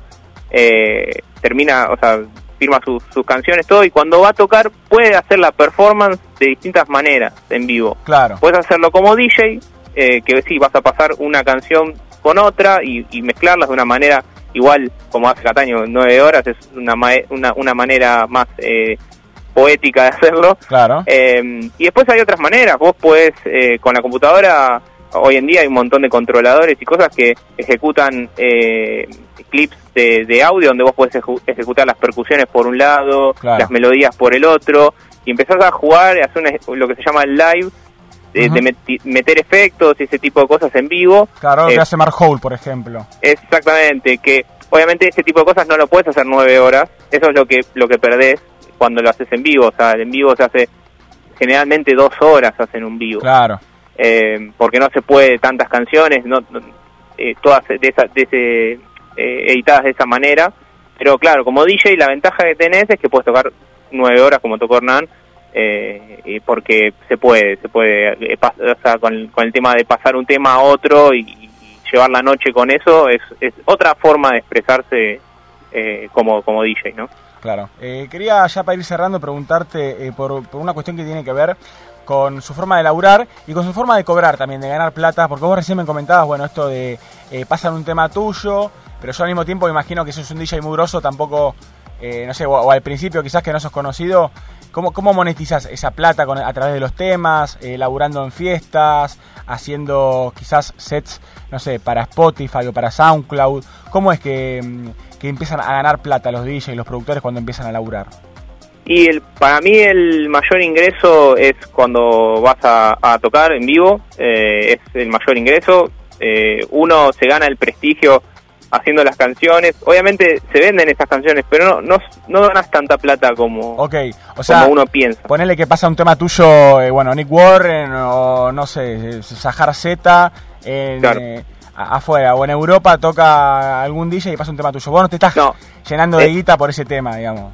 Claro, en, en Europa ya es muy complicado porque si, si pasan un tema tuyo, cobrar lo que vendría a ser como Sadaik acá, eh, cobrarlo de allá es, es muy complicado. Eh, creo que no, no sé si no sé si puede, hay que hacer un montón de cosas y no sé si, si, si, realmente se, es viable, digamos. Lo que sí acá, si hay un evento muy grande, porque eventos chicos, la verdad que si tocan un tema tuyo no vas a ganar mucho, la verdad, muy, muy poco. Pero si hay un evento grande, por ejemplo, Hernán Cataño, y toca un tema tuyo, vos podés, eh, registrando tu canción, eh, pedirle a Sadaik que eh, verifiquen que, o sea, lo tocaron y que hay un porcentaje de la recaudación de ese, de ese evento que se reparte entre los artistas de, de- los que los temas que sonaron ese día. perfecto. Entre cada uno de los autores de, todos los tracks que, que pasaron en el set. Exactamente, pero tenés que registrar la canción por Sadaik, todo, y Eso también Eh, es un proceso, imagino. es un proceso, claro, que lo puedes tercerizar, o sea, pero vas a tener que pagar a alguien para que lo haga, si no lo tenés que hacer vos, que es complicado, es un lindo trámite, te diría. Próximas fechas, Mauri, ¿tenés algo cerrado? Eh, todavía no, eh, estamos mucho metidos en estudio produciendo, eh, estamos metiendo a full a eso. Eh, teníamos un par de fechas, pero se fueron cayendo. eh, pero, pero bueno, Andy por ahí allá en Barcelona va a tener alguna. Eh, pero nada, estamos, estamos full estudio ahora, creemos que es lo más importante. así que nada, no, no, la verdad que no somos eh, no nos vamos a poder vender tanto en Instagram eh, como por ahí uno cree. eh, eh, entonces, la verdad que nuestro fuerte es sacar buenos temas y Claro. de ahí eh, eh, conseguir más eh, prestigio, por decirlo de una Más manera. y poder- reconocimiento, sí. sí, más reconocimiento y, y poder salir más a flote. Pero pero bueno, está complicado, hay mucha, acá en, en Argentina hay muchas fechas ya, muchos artistas traen muchos de, afuera, entonces hay tantas fechas que... Que poco espacio para los nacionales, ¿no? Exactamente, entonces, eh, nada, no es tan fácil como uno cree, pero... Eh, pero bueno, nada, hay que saber moverse un poco también, eh, por eso nosotros tenemos que trabajar un poquito más en eso, pero la realidad es que la única manera es que, la música sea lo, digamos, lo, más eh, importante que tenga. Y, dentro de esos DJs eh, internacionales que, que, traen, a veces hay lugar para, para el warm-up argentino y vos estuviste con Miss Monique, que tengo entendido que ella es ucraniana. Quiero preguntarte cómo se vivió esa noche porque ella iba a venir antes de la pandemia, si no me equivoco, guante de la guerra y no pudo y pudo venir ahora y imagino que fue una noche medio épica rozando lo emocional. Sí, o sea, Miss Monique tiene mucha convocatoria, eh, fue un furor en, haciendo sus streamings en, las redes sociales y cuando vino para acá, sí, ya no sé cuántos días pasaron, pero ya las entradas estaban agotadas, las primeras tandas se agotaron, las segundas, sí. Y bueno, sí, yo hice warm-up, eh, eh, estuve al principio y la verdad que ya arrancando con la pista vacía, a los 30 minutos, ya 40 minutos ya estaba llena la pista. Eh, y nada, estuvo el, boliche estuvo lleno y agotado todas las entradas. La verdad que fue una muy linda fecha. ¿Te quedaste hasta el final? Sí, sí, me quedé hasta el final. Eh, eh, creo que ella tocó tres horas. antes tocó Brigado Cruz, también amigos nuestros. así que nada, fue una muy linda noche, la verdad que sí. el lugar muy profesional, muy buen sonido, todo. Bien, la verdad, muy lindo hablar con vos, Mauricio. Estamos muy contentos de que estén haciendo este proyecto tan lindo que es Oliver Antom. Que lo pueden escuchar en Spotify, YouTube y qué más, porque suben los sets también. Sí, en SoundCloud tenemos nuestro set, eh, pero sí, estamos en todos lados, la verdad. Eh, Spotify, iTunes, eh, todo lo que, lo que te imagines. todo donde haya música sí, exactamente. Y están con un podcast ahora, ¿no? Un podcast mensual, Dreams of Light, ¿puede ser? Sí, Dreams of Light es un podcast eh, mensual que tenemos, lo subimos a SoundCloud. Sale en una radio de, de Inglaterra eh, eh, una vez al mes también. Antes de que antes de nosotros subirlos a SoundCloud, sale por una radio. Mira. Y, y, nada, después, una semana después, nosotros lo, subimos a SoundCloud. Pero sí, ahí agarramos 10 temas, los, los los mezclamos en formato set y lo que para ayudar también a los a otros artistas, compañeros, eh, los tagueamos en Instagram eh, para que sepan que los soporteamos sus canciones y la verdad que mucha gente queda muy agradecido por eso. Eh, siempre por ahí comparten una historia que nosotros les pusimos un tema de ellos. Así que nada, eso, eso, eso está muy bueno. ¿Y Mauri, eso los arman por ahí en la semana? ¿Un martes a las 3 de la tarde te armás el set y ya lo tenés? Claro, porque para la radio, bueno, no es tan así. En realidad podemos, nosotros te ahorras tiempo si vas en la semana organizando la música. Después cuando armas el set, sí es más rápido. Pero ponele que con dos días de anticipación lo puedes hacer eh, tranquilamente. Sí, sí, sí. En, un día si le metes eh, lo puedes hacer. El tema es que, bueno, obviamente cuanto eh, menos más rápido lo haces, por ahí no, no queda tan bueno. La idea es por ahí que, que quede copado y darle un poquito de tiempo. Mauricio, la verdad, un placer haberte escuchado, haberte tenido en el aire de Sinapuro. Hace rato que queríamos hablar con algún DJ, con algún productor de música electrónica, bueno, y, más con vos todavía, que no teníamos la oportunidad la semana, la semana pasada. Así que te agradezco, viejo, muchas gracias. Muchas gracias, Jonás, gracias, Fede. Eh, nada, un, gusto estar acá, así que les, agradezco el llamado. La próxima fecha vamos. Sí, de una, de una. Dale, dale, avísenme. Eh, a las fechas y a lo que se viene eh, en música, así que un fuerte abrazo y, y gracias nuevamente. Dale, un abrazo grande. Mauricio en fiesta, en el aire de Sinapuro, DJ, productor.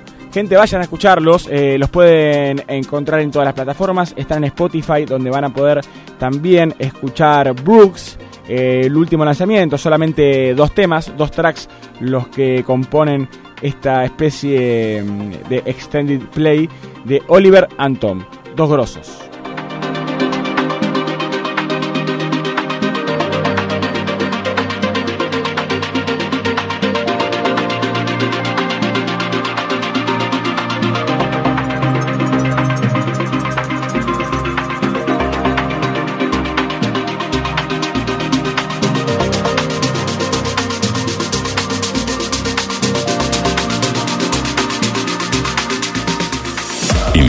Invierno, invierno 931.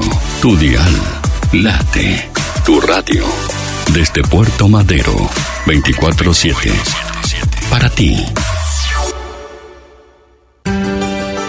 ¿Sabías que SEAMSE produce electricidad a partir de los residuos? En SEAMSE utilizamos tecnología de última generación para disminuir la contaminación ambiental y el calentamiento global. SEAMSE, Ingeniería Ambiental.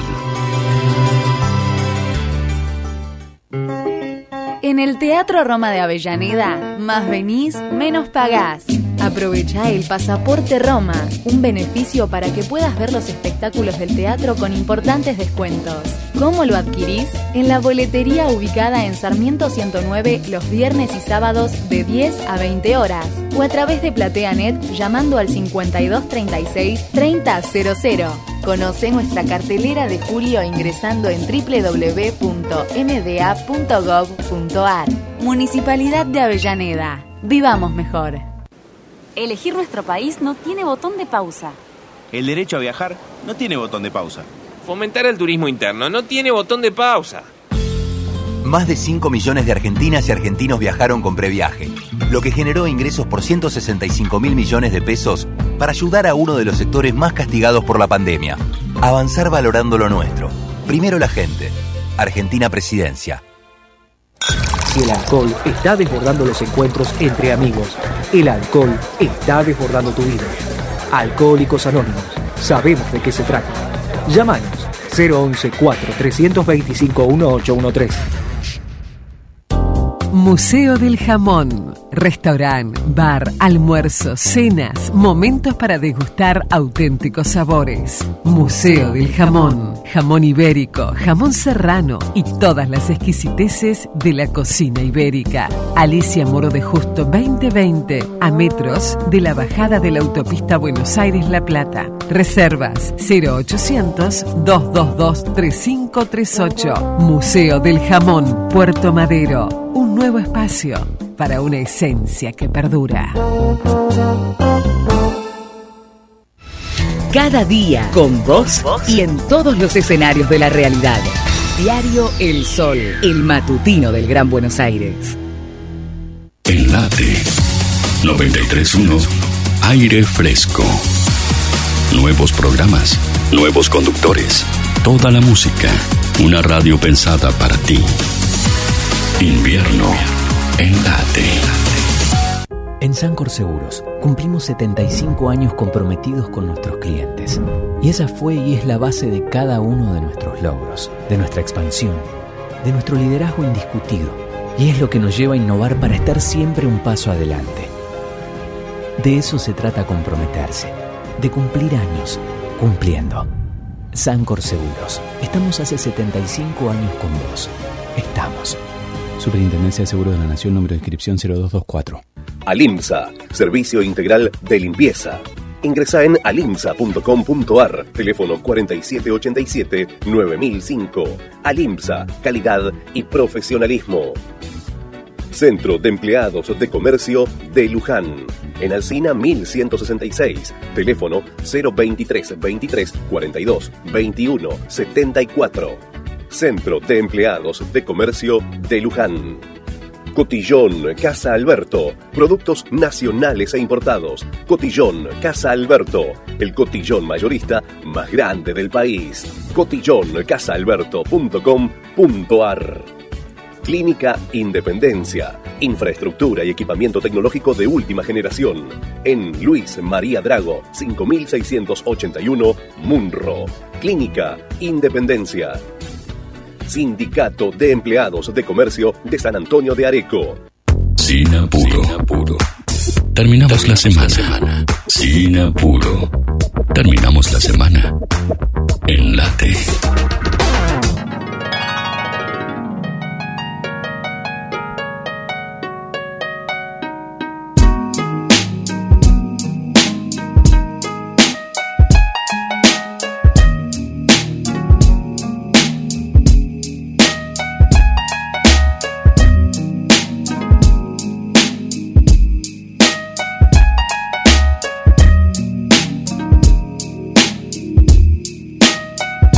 En late. Sin Apuro hasta las 6 de la tarde. Quería recomendarte, Fede, para visitar el fin de semana una muestra muy interesante que hay para quienes disfrutan de la fotografía, porque ARGRA, la Asociación de Reporteros Gráficos de la República Argentina, está presentando la edición 33 de la muestra de fotoperiodismo desde el 11 de junio hasta el 7 de agosto. Va de miércoles a domingos de 2 de la tarde a 20 de la noche, a 20 horas. Esto es en el Centro Cultural Borges, en el, en el centro.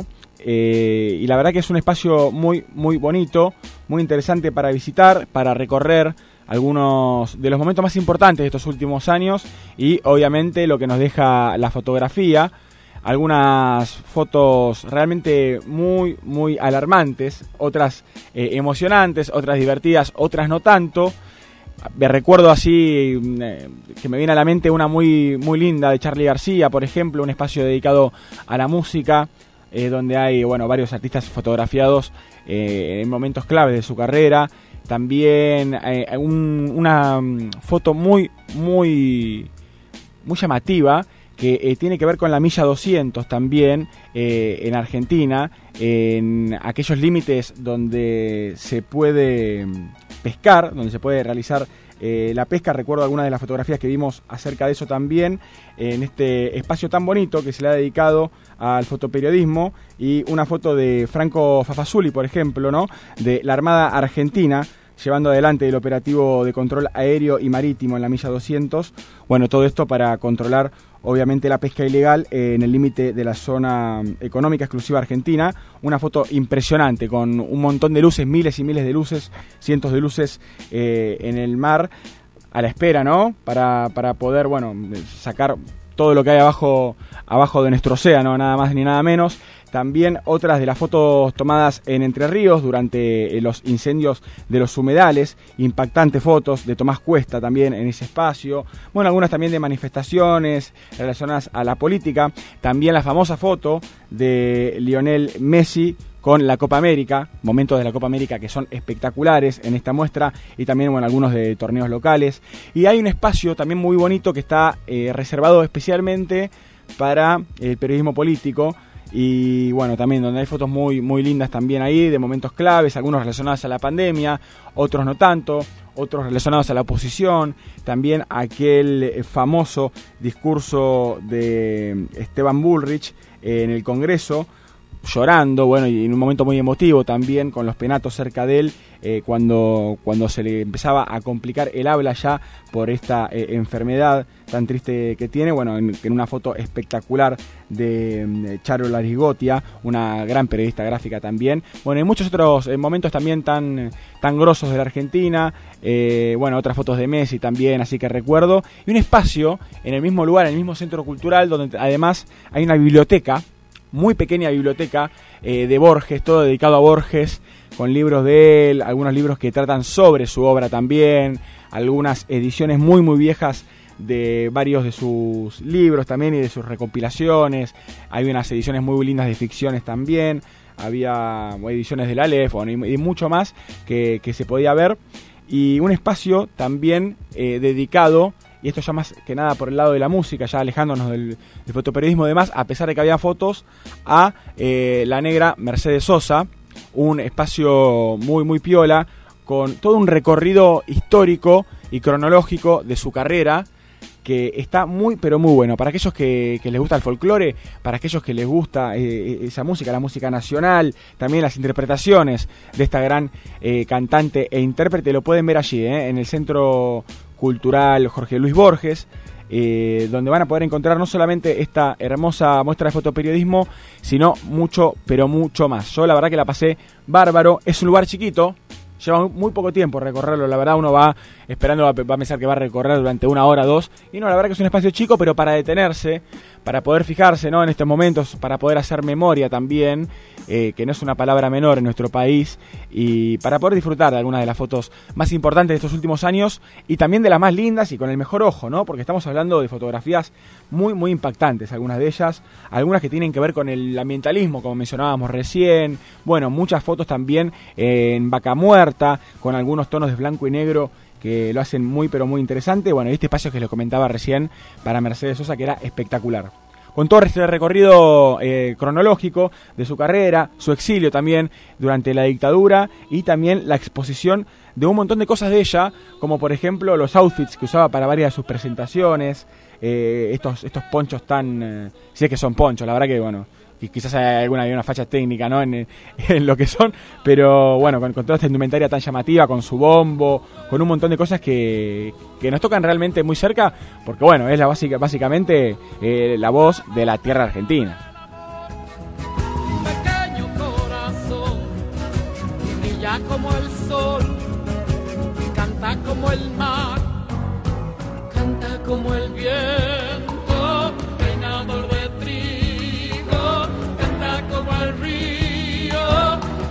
pueblo mío. Sí, pueblos que cantan siempre tendrán futuro. Sube, sube, sube, bandera del amor. Hasta el 7 de agosto va la muestra de fotoperiodismo en el Centro Cultural Borges. Y ya que mencionamos a Borges, no podía eh, dejar de destacar una espectacular columna que escuché el otro día en Radio Urbana a cargo de Juan Sclar. Juan Sclar, autor de varios libros, entre ellos Los 14 cuadernos, Nunca llegamos a la India, Garche, también compilado de cuentos de él, con el cual estuvimos hablando también acerca de este libro, muy interesante siempre, bueno, ni hablar de la pluma de este gran escritor y docente también que lleva adelante el cuaderno azul, un taller muy piola para la escritura, para hacer lo que hay que hacer con la escritura, para mí por lo menos, que es ejercerla, ¿no? Eh, esto de, de, perderle el miedo a la página en blanco también y, y de cómo también fomenta, ¿no? Esto de sentirse interpelados por algún tema y decidir hacer algo con ese tema, bueno, escribir. ¿Pueden hacerlo? Bueno, quería recomendar una columna que hizo hace muy poco acerca de la vida sexual de Jorge Luis Borges eh, para, para Urbana Play. La pueden encontrar en YouTube si la buscan. Se llama Cazador Solitario, la columna de este muchacho en el programa de Matías Martín. Y en este caso, eh, una de las últimas de él fue acerca de Jorge Luis Borges y a mí me encantó. La verdad que es impresionante poder conocer eh, la vida íntima mejor que sexual, ¿viste? Porque parece que estamos en, en LAM de repente. Pero de los, de los grandes artistas, ¿no? Y, y, también en este caso de uno de los más grandes escritores de, de nuestro país como fue Jorge Luis Borges, y su timidez, su, su manera difícil de llevar adelante el acto sexual eh, físico, ¿no? De, de concretarlo, su, su, faceta enamoradiza, su faceta tímida, su faceta de acercamiento y también de desilusión y de ruptura, porque le han roto el corazón. Por eso quería recomendar una tremenda columna que hizo Juan Sclar hace muy poco para Urbana Play, donde van a poder, bueno, ya que mencionamos a Borges, también ahondar en lo que fue su pasado, en lo que fue su vida amorosa de un tipo que, eh, por lo que pude escuchar en esta hermosa columna, sufrió y padeció mucho el amor. Nos quedan algunos minutos todavía para el programa. Fede Cortés me mira, asiente y dice, así es, nos quedan pocos minutos. ¿Y con qué vamos a seguir, Fede? Te lo dejo a vos. Malas noticias. Y no para todos, solamente para River. Y entre tantos otros clubes, eh, hay uno que contó con muchas malas noticias en las últimas horas. Sí. Y no es solo la eliminación de la Copa Libertadores en octavos de final frente a Vélez, sino todo lo que trajo aparejado eso. Porque, ¿Pero qué trajo aparejado? Por un lado, la lesión del jugador que metió el gol con la mano para vos, de Matías Suárez, se desgarró. Una persona que lamentablemente tiene muchas lesiones. Eh, es tristísimo porque es un gran jugador. De hecho, entró la otra vez en el partido con Vélez y marcó la diferencia. De hecho, marcó el gol. Y, es muy importante para River, pero otra vez lesionado, desgarrado, al menos tres semanas afuera. Después, aparejado con esta derrota, la noticia de que Enzo Fernández, el jugador de River, que ya, ya fue vendido, que está ahí, falta, falta, en realidad no, ya está vendido al Benfica, faltaba definir el monto exacto. Iba a quedarse con la intención de que River avance, River no avanzó y el entrenador del Benfica lo quiere cuanto antes, así que eh, están próximos los días a, a que se vaya Enzo Fernández. Lo que parecía que se iba a ir más adelante se termina yendo en breve. Después Julián Álvarez ya está en Manchester, en- se fue al Manchester Ya City. firmó, ya firmó con el City. Exactamente, quedó eh, tan solo a un gol de ser eh, con Borré el máximo goleador de la era de Gallardo, se quedó con 54 goles, tiene 55 Borré y en el último partido lamentablemente no pudo convertir, ningún gol como para llegar a esa cifra y ya es nuevo jugador, ya está con el equipo comandado po- por, Pep Guardiola y este domingo va a ser presentado en el estadio nada más y nada menos que con Erling Haaland, con Calvin Phillips y Stefan Ortega Moreno. Ah, se armó un tremendo equipazo. El City que ya venía Sí, con un equipazo sí, igualmente. sí, tiene un equipazo y sumó a, a esta A figura. Haaland que viene de Borussia. Exactamente, que es eh, un gran goleador que tiene la misma cantidad de partidos que goles Lo- en Borussia. Lo veo bien con la del City, ¿eh? y no me refiero a jugando, ¿no? sino que, me, que creo que le debe Mucha quedar facha. bien pintada Sí, la sí, City a...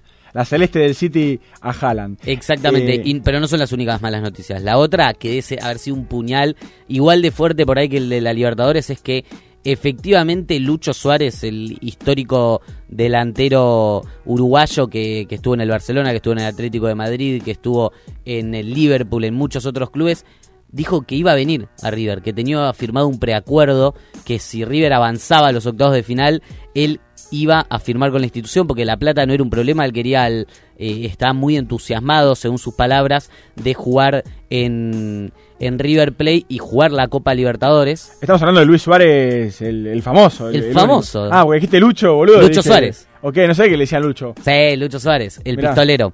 Eh, es increíble porque se hablaba mucho de si iba a venir o no y parecía medio utópico, pero él termina confirmando en una entrevista que brinda al, Sí, sí, al sí. día siguiente de quedar eliminado que sí, que iba a venir, que había un preacuerdo, que él quería jugar la Copa Libertadores y quería, quería una Copa Sudamericana. Cuando empezaron lo- los rumores yo me divertía mucho en Twitter porque había como una guerra de periodistas deportivos. Sí, que A decían, ver ya quién firma, estaba firma. vendiendo humo, Sí, sí, quién había dicho que, que, que estaban barajando la posibilidad de que fuera él porque también, eh, como vos Bueno, decías, efectivamente no estaban tan errados. Claro, no era No estaban tan cerca errados. Había uno que decía, va a firmar. Bueno, sí, iba a firmar si River ganaba. Todos esperaban que River ganara. Claro. Pero eh, No sé. Vélez se plantó y le jugó un partidazo y con los pibes lo dejó afuera. O sea, pasó eso. Si no, ahora estábamos hablando de que Lucho Suárez estaba en River. Increíble. Yo lo quería porque quería verlo en el, en el cilindro. Sí, en el cilindro. Eh, cuando venga a jugar a River en, en cancha de Racing. Pero bueno, esas son una de las tantas malas noticias para, para River en estas últimas horas. Malas noticias para River y rescato una buena ya que mencionamos a Julián Álvarez porque Gustavo Yarroch, periodista de ESPN, Radio La Red, Infobae, comentaba hace algunas horas nada más que el delantero le regaló a la pensión de River un televisor de 75 pulgadas, un equipo de audio, cuatro secarropas y dos lavarropas Sí. eh, en forma de agradecimiento porque estuvo tres años y medio viviendo ahí, ¿no? En la pensión de River. Sí, hay, es un, eh, son gestos que suelen tener lo- los jugadores, no todos, obvio, hay que, hay que separar a los que, los que tienen un poco más de, empatía y agradecimiento, que, que cuando pegan el salto se acuerdan de dónde vienen, se acuerdan dónde estuvieron y, tienen este tipo de gestos. Algunos muchos años después también lo hacen, eh, ejemplo el Kun Agüero, eh, son muchos los deportistas que, que le dan al- a la institución que, que los formó, después la institución a veces hace lo que quiere con las cosas de- de los jugadores, de hecho eh, ha, ha pasado, por ejemplo, con, si no me equivoco, con Barco, con Independiente, que él dijo que dejó plata para hacer canchas que no las hicieron Claro. y reclamó la plata. Pero bueno, los jugadores, eh, hay muchos que, que tienen este sentido de pertenencia y, y con las fortunas que terminan generando deciden destinarlas un poco para hacerle la vida un poco más feliz a, a los pibes que pasaron por la misma situación que, que pasaron ellos. Y de buenas noticias hablamos de Ángel Di María que consiguió equipo Sí. y consiguió exactamente lo que quería. Y fue presentado ayer en La Vecchia Señora, en la Juventus, firmó su contrato. Él quería un año de contrato en un club importante para tener competencia de cara al Mundial de Qatar 2022, pero que a esta altura del año que viene irse del club y volver a Rosario Central. Va a jugar Di María el año que viene, si todo sale bien, en Rosario Central y él quería un contrato de un año, no quería más que eso. La Juventus estaba en un tire y afloje porque le quería hacer dos, dos años, el Barcelona casi que se mete como para llevarlo y termina ofertando más, más plata a la Juve y además el Barça se baja de antemano y terminó firmando junto a Paul Pogba, que Paul Pogba vuelve a, a la institución después de haber jugado en el Manchester United. Em, está confirmado que dentro de un año lo va a estar jugando en Rosario Central entonces. Él dijo, eh, o sea, sí, salvo que pase algo fuera de lo, Extraordinario. de lo común, claro, él, él eh, aseguró que va a volver a jugar a Rosario Central el año que viene. Bien, una buena noticia también, bueno, para el Fideo, porque vos, Sí. como vos decías, es lo que él quiere. Es su vuelta esta, él viene de ahí.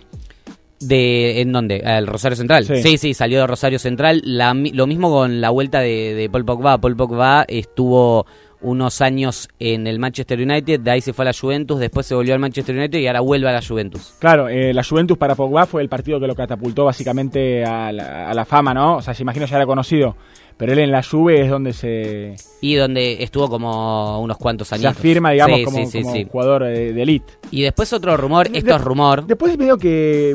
Ah, sí, la unió. Sí, Sí, no, no desapareció un mucho. poquito. A muchos les, pa- les pasó eso, ¿no? Sí. Ah, Pasa mucho en el Sí, fútbol eso. Bueno, Hazard, ¿te acordás Hazard, el mundial? Eden Hazard. Sí, si no me equivoco, fue el mundial de Brasil con Bélgica, que era una nave espacial. Lo llama el Real Madrid y terminó comiendo banco a morir. Bueno, pero en el Real Madrid Bale- te puede Gareth pasar Bale eso. Bueno, pero Gareth Bale hizo un poco más de carrera, me parece. O sea, ganó una Champions, todo. Claro. Eh, fue, fue determinante, pero pasó eso, que de un segundo al otro perdieron total protagonismo y comieron banco como... Pero eso pasa por, eh, por el jugador, pasa porque es el Real Madrid, ¿por qué pasa? ¿Hay alguna analogía así, por ejemplo, en Argentina? Sí. se puede hacer?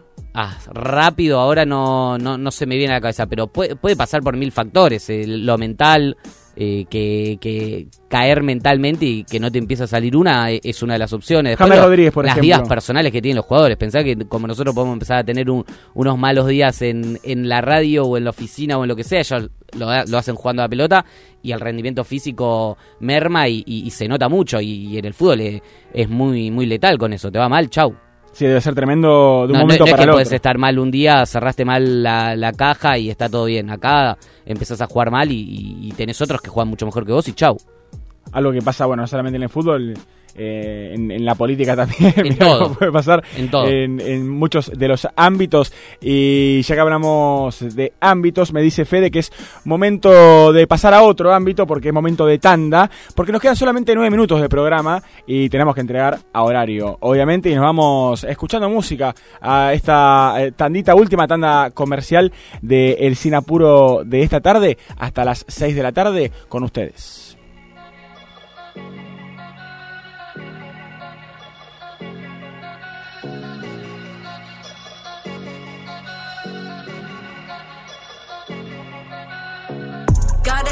For the city that's fire. Tech nine for the side that fire. At a protest like,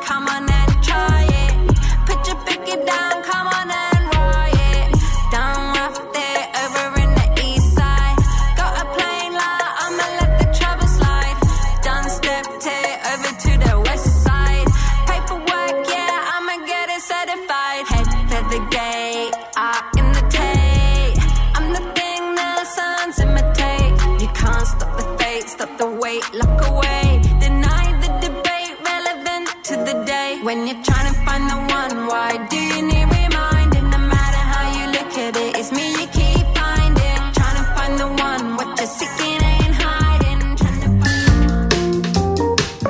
to Sin apuro. Ya es viernes. Arrancamos el fin de semana.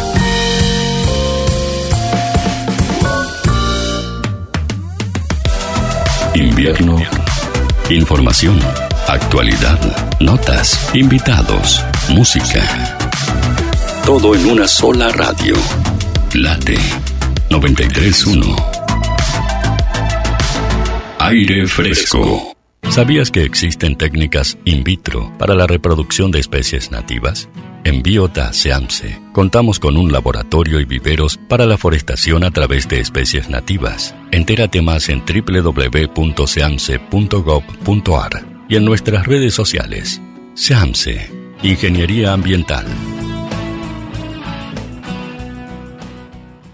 Asesoramiento legal, problemas laborales, familiares, daños, perjuicios. Estudio Balían Venegas Abogados. Teléfono 4 312 3196. Celular 15 4 491 2100. 15 3696 2100. Cada día con vos y en todos los escenarios de la realidad. Diario El Sol, el matutino del Gran Buenos Aires. Sabe, obedece al placer. Sabe, Cabernet Sauvignon, Malbec. Beber con moderación. Prohibida su venta a menores de 18 años. Todos los viernes a las 18, Buenos Aires Late. El programa que festeja el mejor momento de la semana. El viernes. Buenos Aires Late. Con el pollo Sardiño y gran equipo. La buena vuelta. De late en late le ponemos sabor a tu día. 93.1 Picante. Bien picante. En Sancor Seguros cumplimos 75 años comprometidos con nuestros clientes. Y esa fue y es la base de cada uno de nuestros logros, de nuestra expansión, de nuestro liderazgo indiscutido. Y es lo que nos lleva a innovar para estar siempre un paso adelante. De eso se trata comprometerse, de cumplir años, cumpliendo. Sancor Seguros, estamos hace 75 años con vos. Estamos. Superintendencia de Seguros de la Nación, número de inscripción 0224. Alimsa, Servicio Integral de Limpieza. Ingresa en alimsa.com.ar, teléfono 4787-9005. Alimsa, calidad y profesionalismo. Centro de Empleados de Comercio de Luján. En Alcina 1166, teléfono 023 23 42 21 74. Centro de Empleados de Comercio de Luján. Cotillón Casa Alberto. Productos nacionales e importados. Cotillón Casa Alberto. El cotillón mayorista más grande del país. cotillóncasaalberto.com.ar Clínica Independencia. Infraestructura y equipamiento tecnológico de última generación. En Luis María Drago, 5681, Munro. Clínica Independencia. Andar, obra social de viajantes vendedores de la República Argentina. Planes de salud para empleados en relación de dependencia, monotributistas y particulares. Solicita un asesor comercial al 0810-345-0184. Superintendencia de Servicios de Salud 0800 222 72583 www.sssalud.gov.ar RNOS 122104 RNMP 1252. Jonás Guiot está haciendo Sin Apuro por Late 931. Yeah, yeah. Casa de chapa cuando no tenía nada. Work toda la noche. Y nos despedimos, gente, de este sin apuro. Tres minutos nada más eh, nos quedan. Fede, la verdad, un placer, como cada viernes, estar al lado tuyo durante estas dos horas. Me voy contentísimo de haber podido disfrutar esta tarde con vos. Ay, te voy a abrazar, y Sí, te voy a besar, eh. me puse tiernito. Te voy a, te voy a besar. Eh, no, igualmente. Y te deseo un gran fin de semana y ya sabes, si, si estuviste medio desconectado o no, no te acordás muy bien lo que pasó hoy en el programa, lo podés revivir en Spotify. Sí, de repente me agarra como un- algo que, que me olvido todo, así de repente. Exactamente. Una amnesia total. Total. Repentina. ¿A dónde, a dónde entro? ¿Qué hago? En Digo, Spotify. Sin apuro, lo perdí. ¿Dónde está? ¿Dónde, dónde lo encuentro? Ahí te calmás y decís sin apuro, voy a entrar a Spotify y voy a buscar sin apuro. Bien. Ahí nos podés encontrar para que para revivir todo. Todo. La columna deportiva, las columnas musicales tuyas que te tengo que decir y te tengo que reclamar. La próxima tiene que haber una. Se extraña, ¿viste? Sí, Se extraña. sí, sí, sí. Bueno, pero es lo que hablábamos eh, hace, hace un ratito. Que se haga desear. Nada con más. Mauri en Como, fiesta. con Mauricio en fiesta. eh, esto de las fórmulas, ¿viste? Sacan así en serie todos los temas. Claro, bueno, vos no querés que salga en serio. Sí, no, no, para trabajar. Yo no quiero que escuchen cualquier cosa, ¿viste? Yo estoy esperando obras maestras. Y con una obra maestra nos despedimos. Casa de Chapa de Tiago. Gracias, Fede Cortés. Gracias, Cristian Leiniani. Adiós. Muchas gracias, Sole Cook, en la operación. Los dejamos para más. Radio Late junto al Pollo Cerviño y gran equipo en Buenos Aires Late. Nosotros nos vemos la semana que viene para mucho más de esto que hacemos y que lo hacemos sin apuro.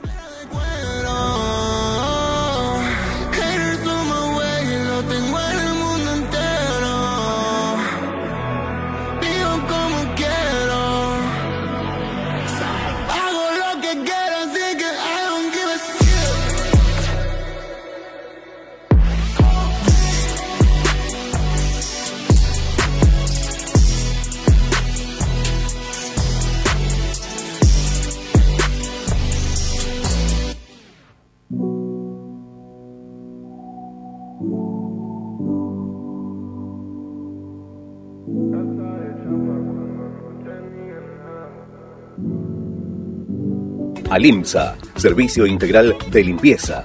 Ingresa en alimsa.com.ar, teléfono 4787-9005. Alimsa, calidad y profesionalismo. Centro de Empleados de Comercio de Luján. En Alcina 1166. Teléfono 023 23 42 21 74. Centro de Empleados de Comercio de Luján. Cotillón Casa Alberto. Productos nacionales e importados. Cotillón Casa Alberto. El cotillón mayorista más grande del país. Cotillóncasaalberto.com.ar Clínica Independencia. Infraestructura y equipamiento tecnológico de última generación. En Luis María Drago, 5681, Munro. Clínica Independencia. En Sancor Seguros cumplimos 75 años comprometidos con nuestros clientes. Y esa fue y es la base de cada uno de nuestros logros, de nuestra expansión, de nuestro liderazgo indiscutido. Y es lo que nos lleva a innovar para estar siempre un paso adelante. De eso se trata comprometerse, de cumplir años, cumpliendo.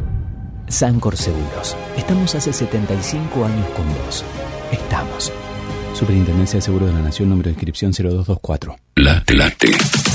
93.1. Éxitos bien calientes.